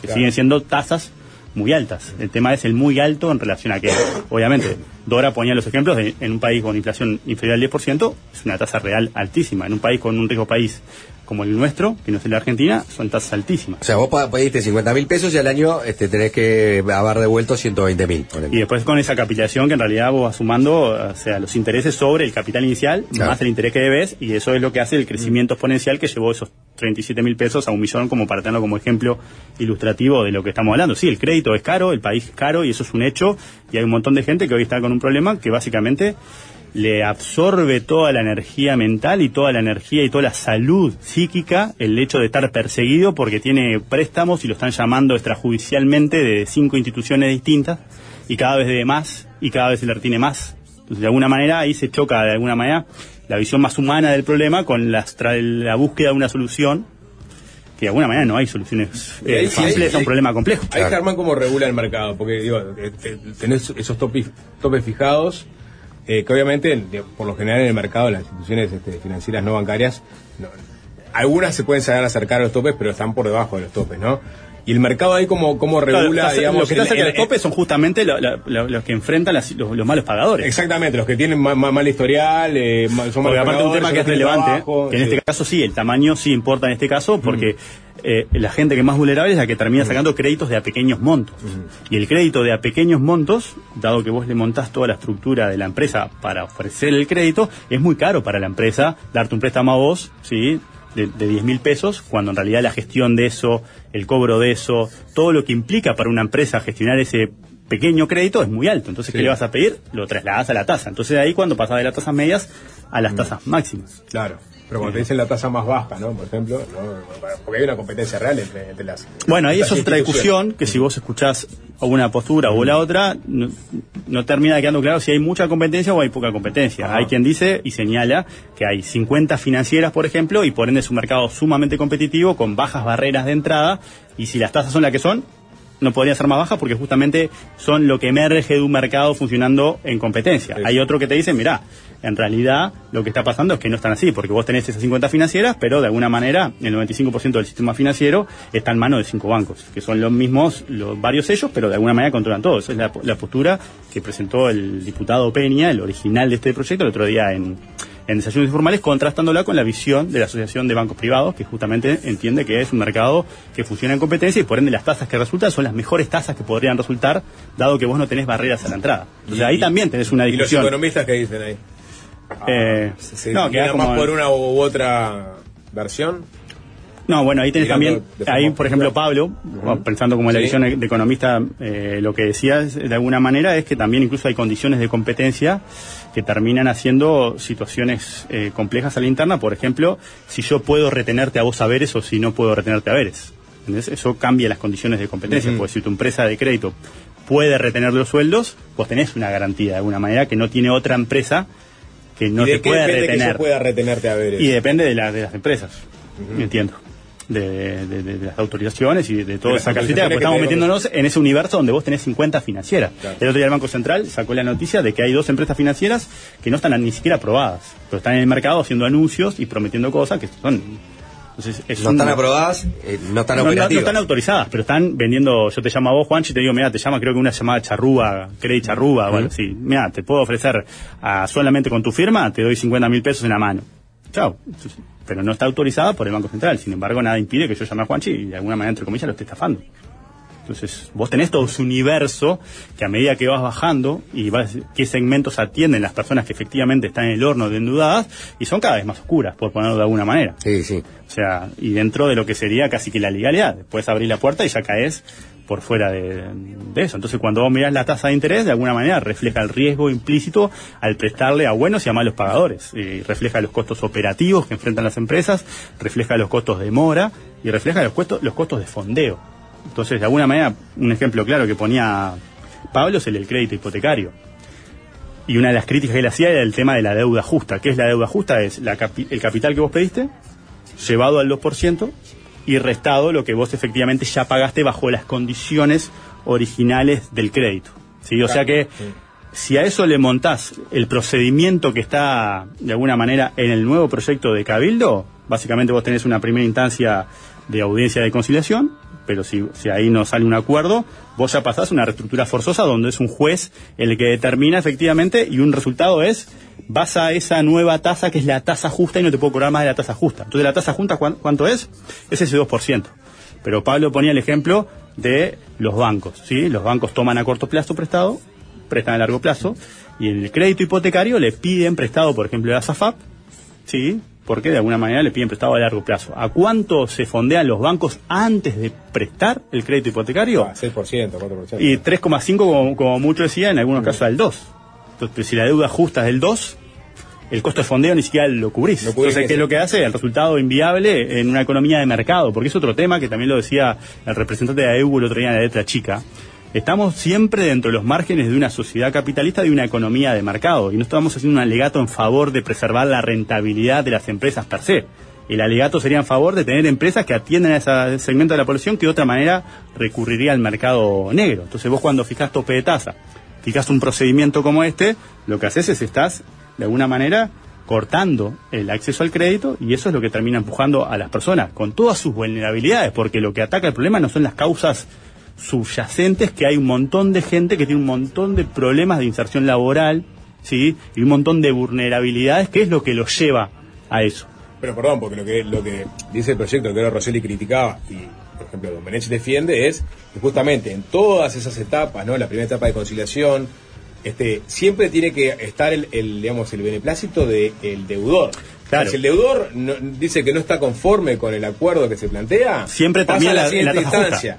Y entonces él, él dice, bueno, cualquier deudor va a querer llegar a la última instancia El resultado es que vos sabés, el y deudor o el que asesora al deudor sabe que en el fondo, si rechaza todo lo que está antes, va, Va a llegar a la tasa justa. justa. Y la tasa justa es ese 2%. Bueno, y, y esa es la gran Y crítica. eso, claro, también el Frente Amplio justamente eh, critica, es básicamente eso, cambia las certezas jurídicas que se requieren justamente para que vos tengas empresas vendiendo el servicio de prestar plata. Y desde Cabildo lo que dice sí, justamente queremos eso, que, que la gente Bueno, por eso volvemos mínimo, a digamos. cuál es la visión o el espíritu que de alguna manera tiene sobre el crédito per se, como instrumento, no todas las cosas que vienen después, sino como el crédito, que para cualquier economía moderna es fundamental. Eh, pero vos tenés como esa visión más del pasado pecaminosa en torno a lo que implica el prestar dinero y cobrar una tasa. Entonces al final volvés luego a hacer como ese razonamiento lógico de ir sumando los problemas que podrían derivar de la aprobación de este proyecto, desembocás en esta situación que es, bueno, ¿cuánto margen hay para discutir otra cosa si ya partimos de una visión negativa del crédito? Eso es un poco, me parece, como el círculo argumental que de alguna manera surge al analizar las innovaciones que introduce este nuevo proyecto en términos de alcance, lo que decíamos, esas tres condiciones, o sea, son muy difíciles, básicamente abarca no solamente la clase media, sino ¿sí? Si el tema de... si se aprueba, bueno, va a tener un millón de uruguayos. este, es eso, es el alcance, es el el procedimiento. El problema del procedimiento es que efectivamente la respuesta final siempre puede ser la tasa justa y es el tema de los topes que supondría la tasa justa. Eso es lo que si vos lo sumás, básicamente terminaría con la afectación de las condiciones de crédito, como lo explicaba también el otro día en la mesa de en la tertulia en perspectiva Martín Valcorba, que también estuvo trabajando en el proyecto anterior, que el proyecto anterior del Frente Amplio, de marzo, se montaba sobre el proyecto original de Cabildo, que era el que había sido asesorado por Dora. O sea, pero ahora aparece este nuevo proyecto y se entiende que de alguna manera, ya ustedes son muchos mejores, eh, tienen más agudeza para el análisis político, cuál es la razón de que sigan surgiendo proyectos. Peña decía, la única razón que yo entiendo para que sigan surgiendo proyectos sobre proyectos es que no hay una intención real de que se apruebe nada. Bueno, Porque eso- hay un eso- lobby muy importante de los bancos sobre los legisladores. Esa es la, la eh, visión del primer legislador que puso este tema sobre la mesa, que es el del Partido de la Gente, Daniel Peña. Eh, a cuando a Dora le preguntaron, dijo, bueno, eso puede ser, también puede ser una, algunas cosas o apuntes técnicos, como los que hemos hecho hasta ahora, o de alguna manera un, un tema de perfiles políticos. Sí, creo que este último proyecto de Cabildo tiene más que nada que ver con un perfil político, con una estrategia este, político-electoral a futuro, ¿no? O sea, el, el- el impulso que te puede dar un tema que es muy sensible para millones de uruguayos, el tema de la deuda, y cómo te perfila a vos una campaña de juntar firmas. Entonces, si ya costó encontrar consenso político para tener los votos, para aprobar un proyecto sobre la reestructuración de deuda que abarcaba por lo menos aquellos de menores ingresos, ¿no? que llegaba hasta los 50 mil, Es el- el alegato original. pesos, cuando vos ampliás ya y ingresan mucho más personas afectadas porque ya pasás a los 300 mil pesos de ingresos, donde obviamente hay gente con problemas de deuda, pero que ya no tiene que ver con una necesidad mucho más compleja que es la necesidad de aquel de bajos ingresos de recurrir al crédito para a veces pagar cosas básicas, ¿no? Como puede ser a su celular y que no tiene eh, que ver con ningún otro este Claro, ¿no? un capricho consumista de una sociedad que te empuja a tener el último celular. Entonces, si había un acuerdo político para eso, a- a- andá y aprobá porque ya estás dándole una solución concreta a mucha gente y sobre todo a la más necesitada. Y pensá que solo el 23% de la población, según datos del Cuesta Duarte, gana más de 50 mil pesos líquidos. O sea, Bueno, y vos a estás poniendo un tope de 116 mil pesos. Voy con mensajes, Germán, si te parece. Este, pasemos. Eh, alguien dice, las financieras muchas veces tercerizan la mora. No, aparte después está el negocio de vender las carteras que no sabe qué da a cobrar, y donde entran las cobranzas extrajudiciales, que son justamente las prácticas eh, sumamente complicadas desde el punto de vista ético, desde el punto de vista de, de la convivencia, desde el punto de vista de, lo- de lo, que hace imaginar, Sí. eh, prácticas mafiosas. Eh, había entrado en el clearing porque caía en la calecita de sacar un préstamo para tapar otro, no tenía nada, no tenía nada de bienes o muy pocos y no tiraba dinero al techo. Retención por mi hijo, pago alquiler y costos de vida. Me empecé a apretar, pedí un préstamo, pedí otro préstamo relativamente bajo de 20 mil pesos, por decir algo, pero llegó eh, un momento que debía 150 mil. Para alguien con mejor bienestar seguramente sea nada, pero para mí en aquel momento era una deuda impagable y que no podía solucionar. Conocí a quien hoy es mi esposa, al mes de estar saliendo le conté lo que me pasaba, fuimos a un banco y sacamos un préstamo a su nombre y tapamos todas mis deudas. Nunca más pedí un peso, pude limpiar mi situación crediticia y la verdad es que no le deseo eso a nadie. Nunca me llegaron a llamar para cobrar, pero No, la para el angustia Banco que Central es. yo era un deudor grado 3. Creo que no llega incobrable, pero anda cerca. Claro, esa- un- Paréntesis nomás, hay cinco, en la- el Banco Central, en la Central de Riesgos hay cinco categorías, las últimas cuatro, una es de con capacidad de pago muy comprometida, donde está el 1%, y la, la otra es justamente la de incobrables, que es donde está el grueso del 35% de los que efectivamente están en la Central de Riesgo, que son esos 670 mil personas, que es el dato que viene estando sobre la mesa en los últimos días. Eh, panadería, cinco meses nítido adentro, se me fue todo a pique, tarjetas, préstamos, etcétera. Eh, está lleno de mensajes, ¿no? Yo estuve por una factura de internet cuando di de baja el cable que tenía contratado con ese servicio y antes nunca me había informado. Hermoso cómo se manejan a veces el servicio de cable. Cuando llamé para reclamar una vez, lo supe, me dijo, si no pasa, si nos pasa, si nos pasa pila, ni avisan, capos, gracias. La deuda era de 100 pesos, algo así. Cuando me enteré tuve que pagar más de 2.000 lo que será con otros montos. Y te pasa con, con otras cosas del Estado, que es otra discusión, ¿no? Atrasate Sí. con BPS, Con atrasate con. Fonasta, con DGI, o sea... La DGI te rompe la cabeza.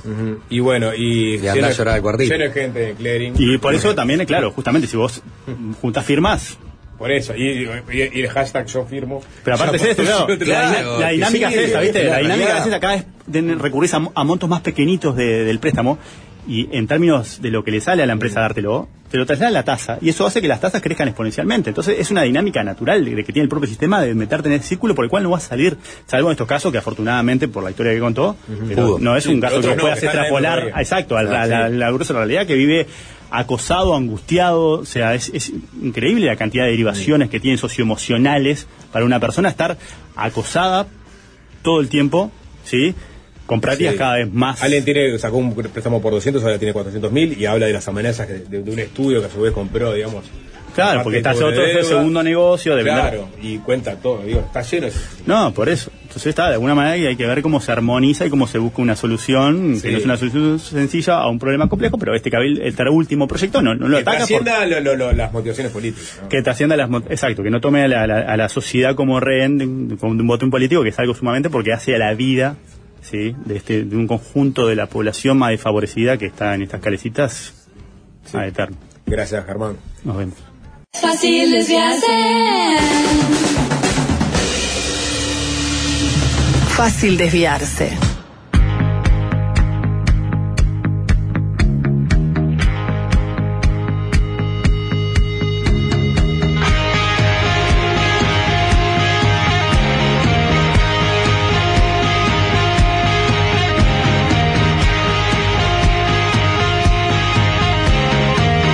Un ratito la columna de Cristel, pero antes vuelven Jorge y Nico al estudio con un tema de la coyuntura que nos quedó pendiente, que tiene que ver con este, la seguridad. Sí, porque lo decíamos, vuelve el clásico de las interpelaciones a los ministros del Interior. El Frente Amplio resolvió interpelar a través de la Cámara de Diputados al ministro Luis Alberto Heber por el aumento de los homicidios. El, quien va a ser el miembro interpelante es el, el diputado del MPP, Sebastián Valdomir, que dijo que la decisión se tomaba porque Heber seguía sin hacerse cargo de la situación. Recordó que a mediados del, año pasado le habían planteado a Heber declarar la emergencia en materia de seguridad por eh, las muertes violentas que se venían dando, pero que el ministro les había planteado que era un planteo marketinero.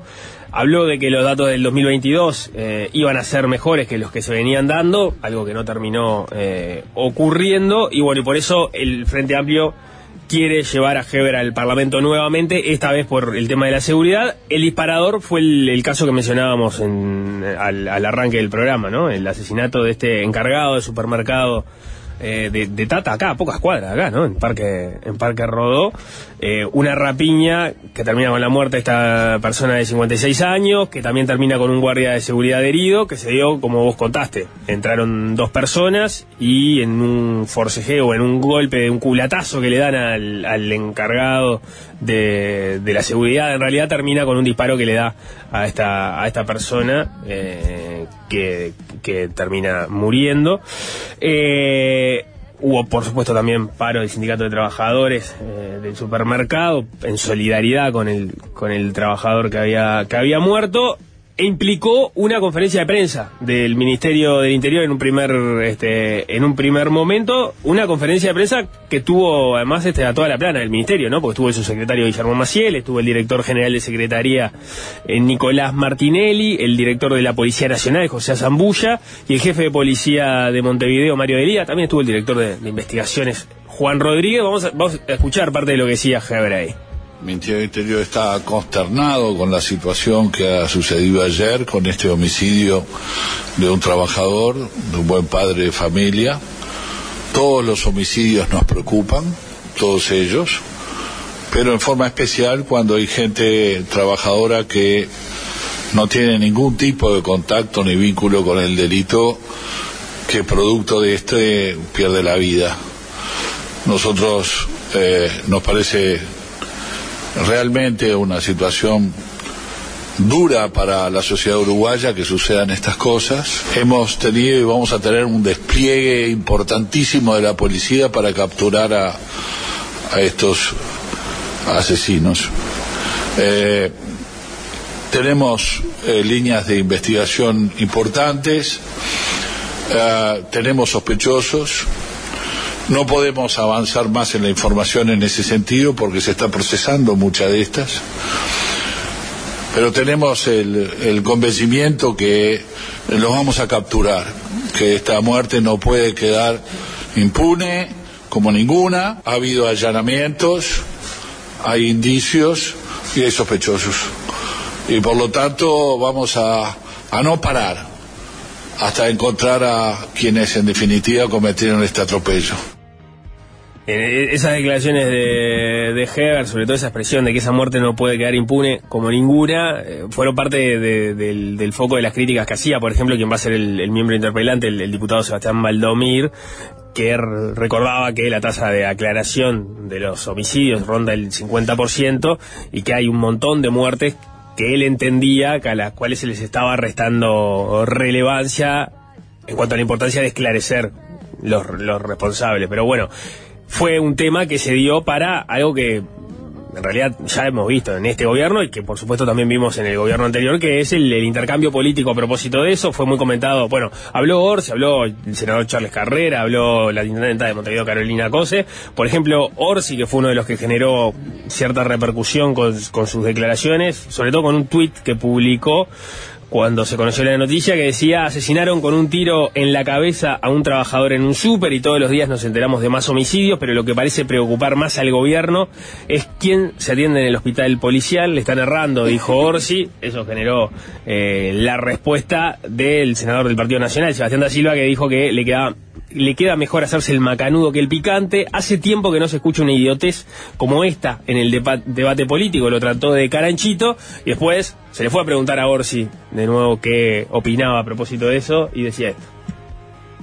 Eh, bueno, el suceso Cuando hay algo que me indigna o que me genera alguna bronca, por supuesto uno cada vez se mide más cuando mando un mensaje, pero por un lado nos levantamos con esa noticia y mirando y el gran tema que convoca este gobierno, al Ministerio del Interior y la gran preocupación es quién se atiende, quién se dejó de atender en el hospital policial. Me parece que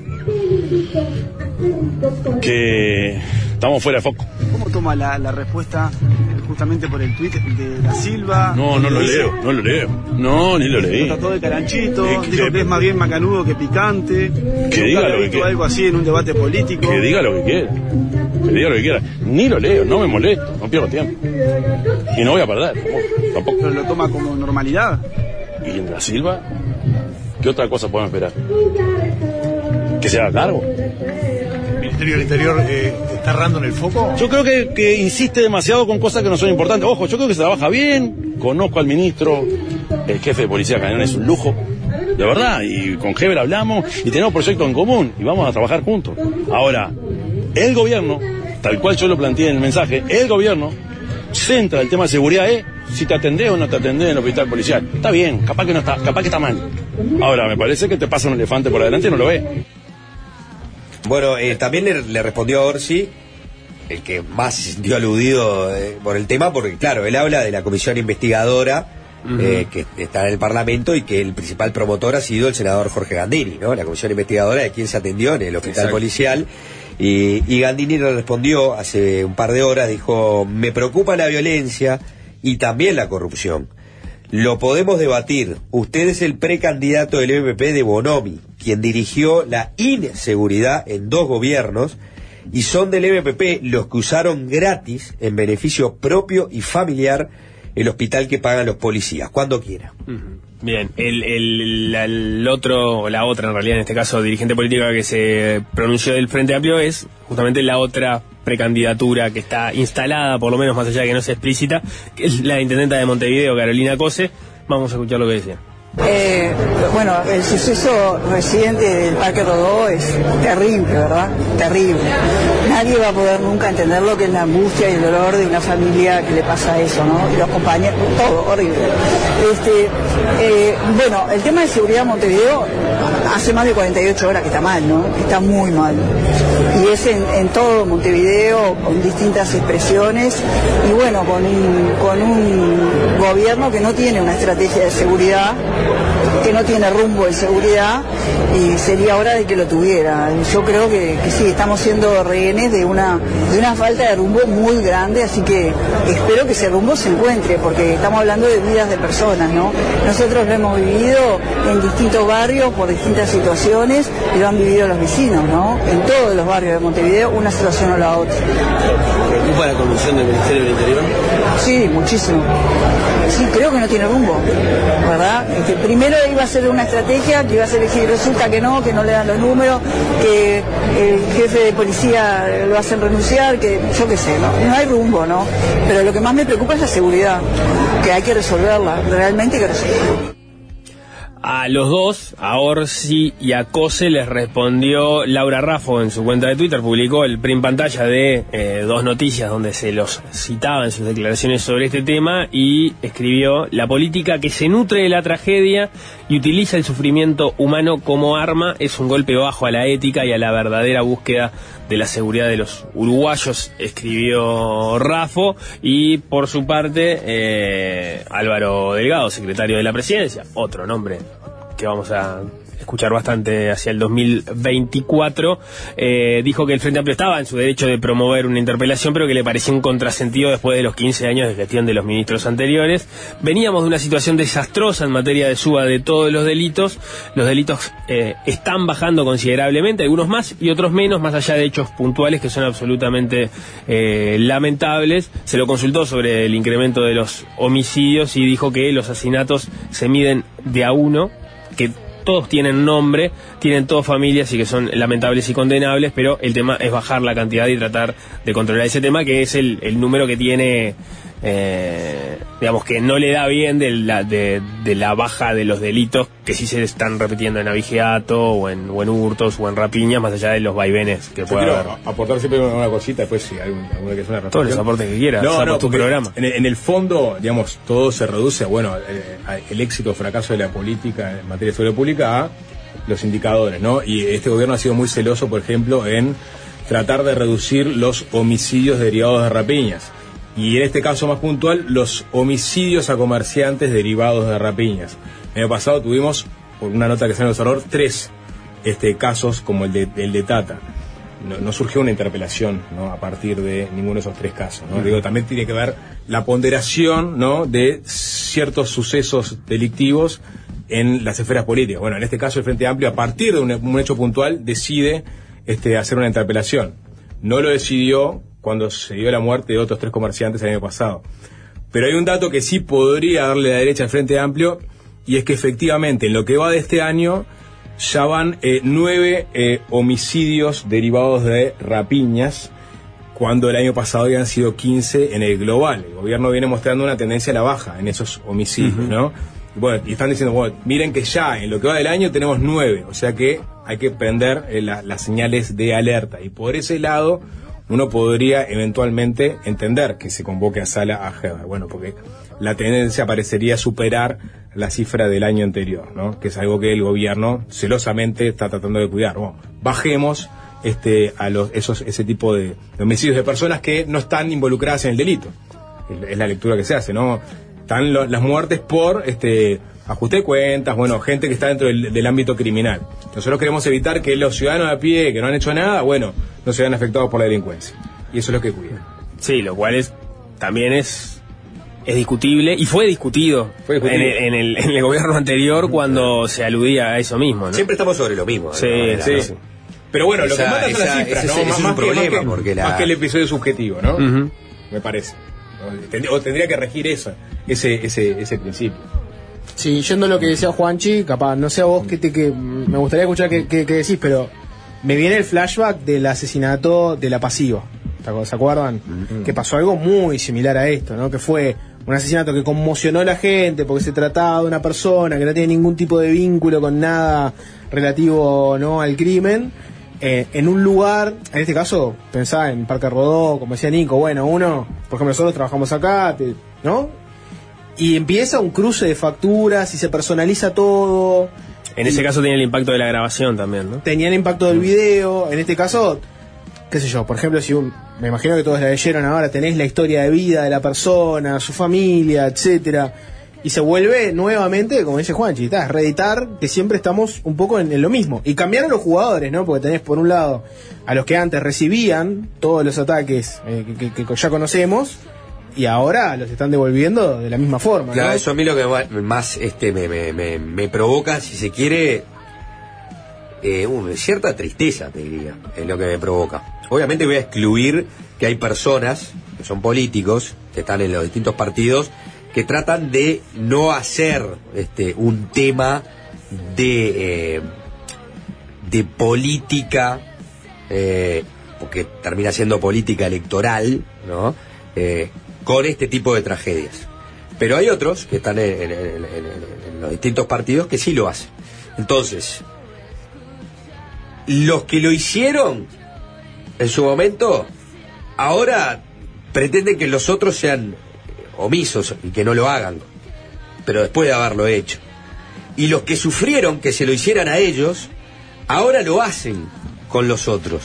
Entonces, la falta de ambos es- es impresionante. Es el boomerang de los dos. Claro, pero es decir, en el que ahora pretende que no se lo hagan, pero lo hizo, y el que lo sufrió en carne propia y ahora lo está haciendo.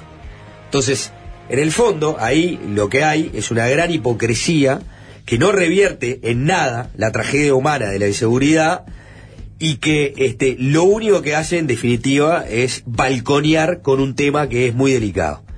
Lo han hecho uno y lo han, y lo han hecho otros, ¿no? Y se reiteran en su error, pero habiéndose cruzado la, la- la vereda. Y el tema de la seguridad claramente va, eh, está y va a seguir estando porque requiere un esfuerzo de políticas públicas, un esfuerzo de la sociedad que va mucho más allá de una gestión de gobierno. Pero bueno, este, a veces este, nos quedamos simplemente contando la monedita del vuelto.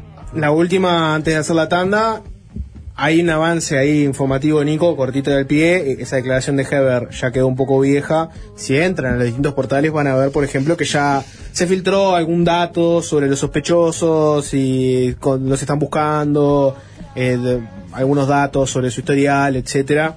Nada, como para que sepan que, más allá de lo que había dicho Heber, hubo un avance por ese lado, en este caso concreto. Si les parece, hacemos una tanda y se viene Cristel. Fácil desviarse.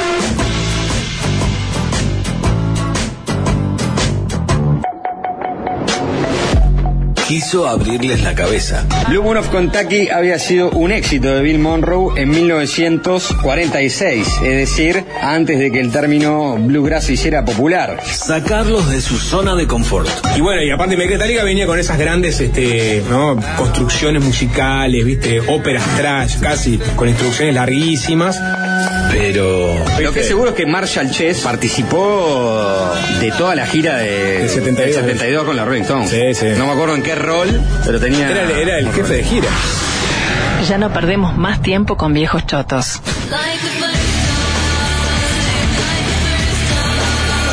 Ahora es solo música nueva. La columna de Cristel Lateja.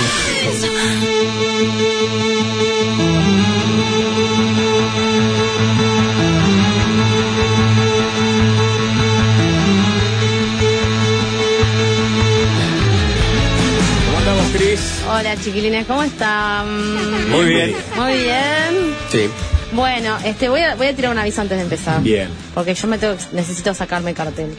Yo que este, yo sé que hay mucha mucha parte de la audiencia que está este, ansiosa de escuchar sobre el peso, peso Sí, pluma, ¿verdad? prometiste algo que no Prometí hace como entregaste. 20 semanas que íbamos a hablar de, de peso pluma y les iba a contar por qué este, estaba en la cima de los chats.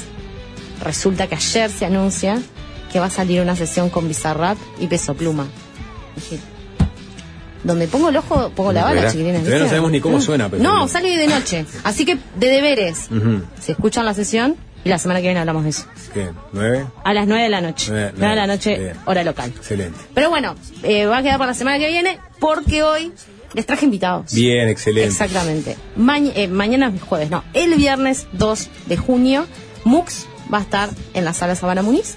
Y tenemos a Fabricio y el Mato para hablar al respecto. ¿Cómo están, chiquilines? Hola, buenas. Buenas. Muchas gracias por la invitación. Bueno, eh, una sala nueva para la banda, digámoslo. Sí, es la primera vez que, que vamos a tocar ahí. No así la primera vez que vayan a tocar, porque es una banda que ya tiene como millones de años. se nota, Claro. con la olla se nota. Claro, Millones se de años, no, ¿cuántos años. Eh, empezó- en realidad pasa que tuvo muchas etapas, pero se podría decir que empezamos alrededor de 2007, 2008, por ahí. Ahí está. Mm. Este, Veteranos de la escena.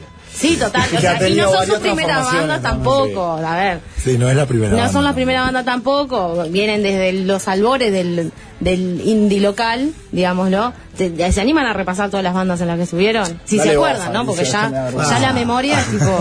Y mirá, la primera llamada Espiralia, la segunda Solar, la tercera Mux y después Luca Mere, la banda de los sueños, alucinaciones. En familia, paralelo hemos hecho todo, Los Muertos muchas. Mágicos y muchas más. Búsquenlas en Tuvo- internet. eh, tuvo- Patricia Turner, eh, Fabricio Rossi solista. También. También. Sí, También. hay- hay- o sea, es muy eh, entusiasta la cosa y así como es entusiasta muchas veces es muy volátil, dura un año, Claro. dos años, después vuelve, después va, pero bueno.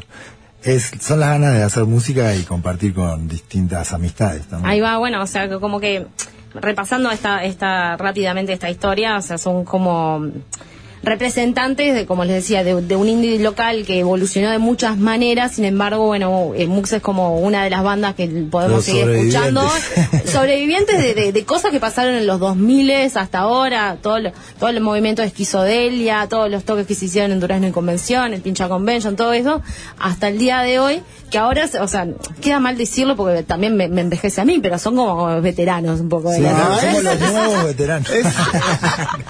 Ya no es lo mismo el veterano de hoy que los veteranos de antes. Ahora metemos Como onda.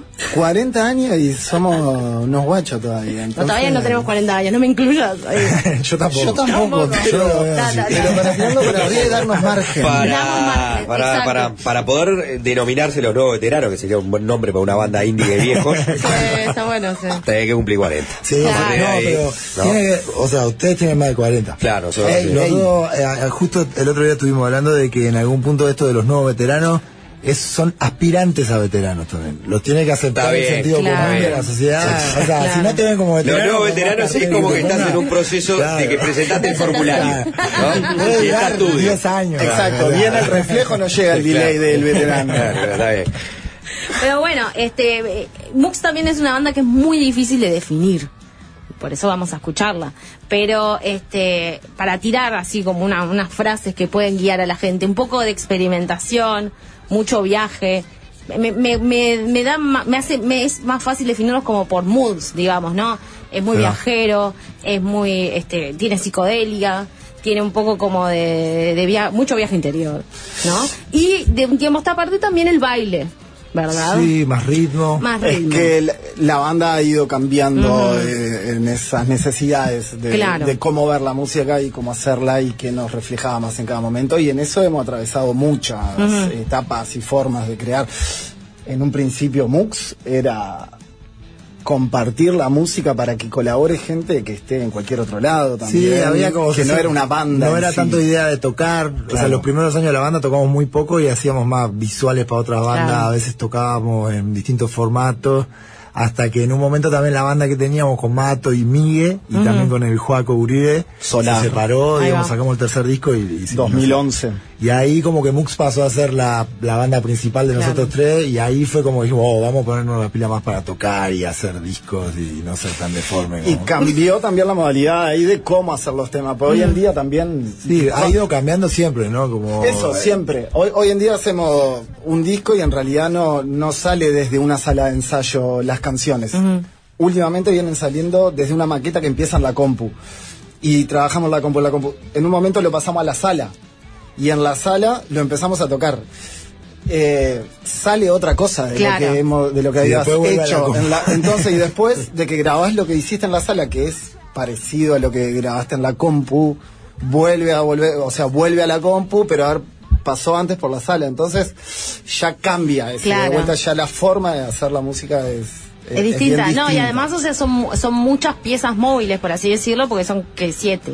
Somos Eh, seis, seis. hijos y también el colaborador y gente invitada que siempre está en la Claro. vuelta también. Y sí, hay intercambio de, Sí. de instrumentos constantemente. Claro, este, también, o sea, en, en esta evolución, eh, ese mood bailable, o sea, claramente creo que fue una necesidad de, de- que, se, que se apareció en los toques, ¿no? O sea, de, Sí, me acuerdo de toques que era tipo todo oscuro y todo un viaje así, era tipo, bueno, va- vamos a ver cómo salimos de acá. Y después, bueno, el último toque que fue la sa- el año pasado en la sala del museo, que en un festival de fil de agua del sello, que fue un fiestón, ahí la gente estaba de arriba. Sí, sí, Y en el sea, Ducón también hace Claro, un bueno, estuve en el También la un. La- la- el, el el pie bailable de la banda, si lo rastreás, está incluso en el primer disco. Hay un Ujú. tema que es de los más bailables que tenemos y, y hay de los temas más de forma. O sea, como creo que tenemos un repertorio a esta altura que es de cuatro discos y casi Y cinco, medio. porque ahora estamos tocando lo que va a ser el disco nuevo.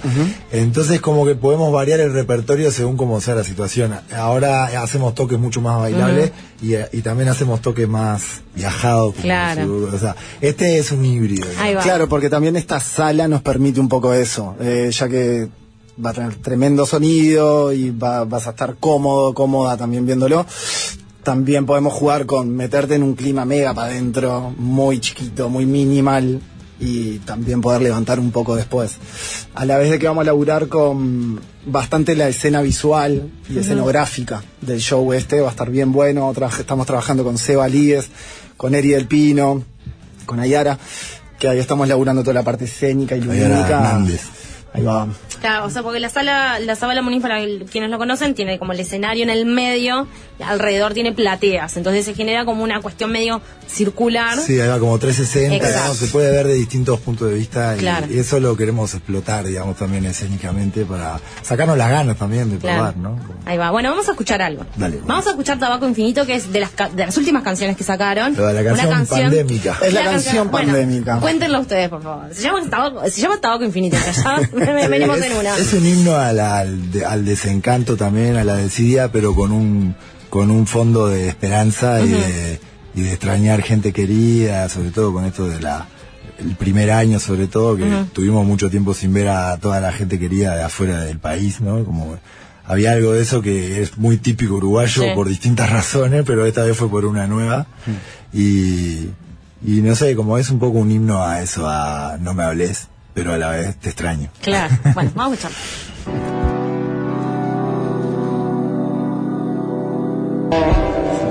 Bueno, esta, esta era Tabaco Infinito. Parte Eh, de Radio ahí Edit, está. esta es la radio Edit. La radio de claro, exactamente. Bueno, estaban contando que es una canción que hicieron, este, tiene un cintero, ¿no? Que el- Sí, tiene mucho repasaron experimento con el cintero, las distintas velocidades, esas baterías, esas trompetas, pasar lento, pasar... Eso, los doblados y, y cortadas a la mitad son todos del cintero. ¿Cuál- cuál- ¿Cuáles sonidos?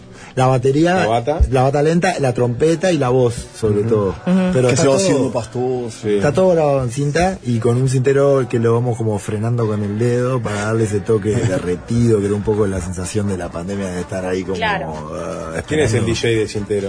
Y eso Fabri, soy, por lo yo soy- general. Sí, sí. Soy uno. Me gusta mucho esos aparatos. Terapéutico, ¿no? Me gusta, sí, me gusta ver ese espiral negro re- ro- girando y eso suena, me parece mucho más raro que ver el celular. O sea, que quizás es mucho más raro, pero, pero para mi cerebro. Ahora es el nuevo veterano, no ver, un, ver un redondel girando me, me resulta más fuerte que, que la pantalla. Claro, bueno, este. A cualquiera igual, ¿eh?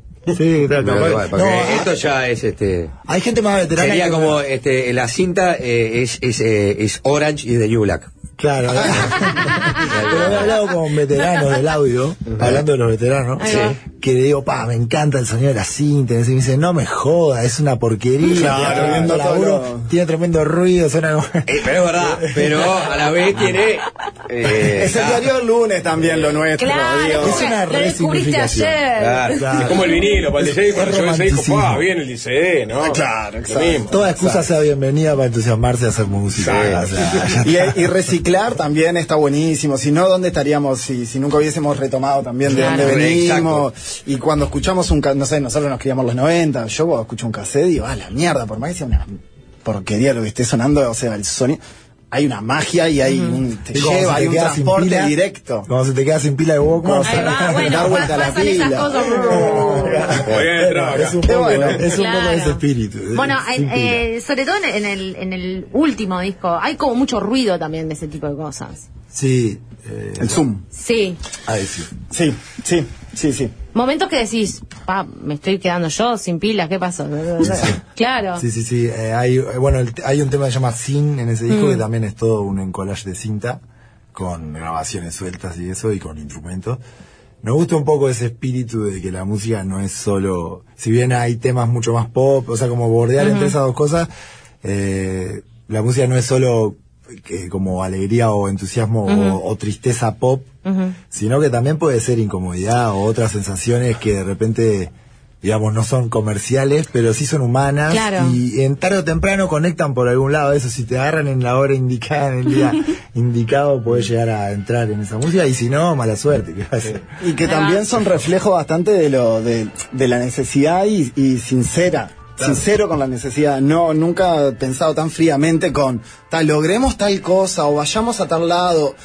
Son cosas medio que van pintando. Claro. eh, que van saliendo y nos gustan, nos gusta, se descartan, no se transforman. y cuando es pop es porque es algo que nos gusta No está premeditado. No, no, no. No. la relación Sí, con el público es más consecuencia creo Claro, de y bueno, en ese, en ese sentido también, ah, en, en los últimos años creo que ha pasado también algo re lindo con la gente que eh, habla de eso, de conectar con las canciones. Por ejemplo, este Fil de Año, que es como la canción que, bueno, es una canción que está dedicada a ese momento de, de fin de año. sí el último día Claro. sí, sí. Eh, y, y ir a los toques y ver lo que pasa con la gente es re lindo porque es el momento que la gente está tipo agitando la letra. A Sí, veces la sí, estamos es bailando, a veces la está viajando. Es el momento de, de, Para nosotros de es cantarla. un, un pire porque eso, nos criamos tocando en, en, en antros de 50, 60 personas. Con que, Frams. Que la, ma- la mitad eran amigos nuestros, Claro. que ya venían y te hacían un chiste o algo. Y ahora eso, hace unos años, poder escuchar que la gente canta algunas canciones o que bailan o que cosas, también te da como una... Te da una confianza en la música más que nada y decir, vos, sigamos haciendo lo que nos gusta hacer, que de última alguna alguna cara de mente ahí va a ir a los toques. va- Sí, no hay especulación. Claro. Claro, bueno, eh, recordemos entonces este viernes van a estar en la Zabala Muniz. 21 horas. 21 Se horas. están volando las entradas esta última semana. se La gente está cobrando el sueldo y se fue todo, Claro, sí, estaba eh, precipitando. Eh, fin de a- fin de año, fin de mes, pero Sí. ta, la vamos a remar igual. Este, bueno, ya adelantaron un poquito de cómo va a estar este dispuesto el escenario, pero también van a estar canta- eh, tocando algunas canciones nuevas. Sí. Varias. Varias. Varias canciones nuevas, experimentando también. Bien. Y muy fresco también todo lo que vamos Canciones a presentar. Es como emocionante para nosotros. Sí. Solo, lo digo porque, spoilear. solo lo digo porque le adivinaste. Sorpresita. No, pero hay, hay un hermoso trabajo escénico ahí. En, en eso quiero, Sí. quiero remarcar que está, va a ser lindo, pintoresco, eh, nada, Sí, bueno, y dinámico. remarcar el laburo de Eri del Pino de vuelta de, de Seba Lee, va a estar Nico Densilo en el sonido, que quien conoce es una garantía de, Nos de compromiso. mucho. y mezcló los discos, entonces es alguien que conoce muy bien a la banda desde los principios. Ujú. O sea que bueno, ta, vamos a darlo todo para que sea una noche mutante, como, como decimos nosotros, Nos los- los, caracteriza. nuevos veteranos. Estos nuevos Ahora, no, el próximo disco ya, ya tiene nombre, ¿no? Va a ser el. el- Mm. o es tipo. eh, Podríamos llegar a decirlo solo para que Patricia Turnes nos desmienta en el futuro. Si para Patricia, eh, se- por, por ahora se llama 2020X, Ahí va. porque en general, como nos demora siempre un tiempo entender los discos, sacarlo, grabarlo, sentimos que es un disco totalmente 2020X. Y eso nos habilita también a que no lo tengamos que sacar en Igual acotado en el tiempo, ¿no? Sí, sí, es esta década. esta bastante- claro. Sin duda es de, esta década, te digo. No sé si de este año, o del año que viene. No, de última, de última los nuevos veteranos podía ser también, ya que Sí, estamos sí, la chochera podría haber Sí, mucho más lejos. La chochera récord. Bueno, eh, escuchamos un tema más y nos vamos. bueno, ne- nos vamos con el hit. Vamos ahí con Arenas Negras. Vamos arriba. Vamos. Dale, muchas gracias. Gracias a ustedes. Chau, chau. Nos chau, Nos chau. vemos el viernes. y que me iba a sacar de un salto a la, a la realidad. Fácil desviarse.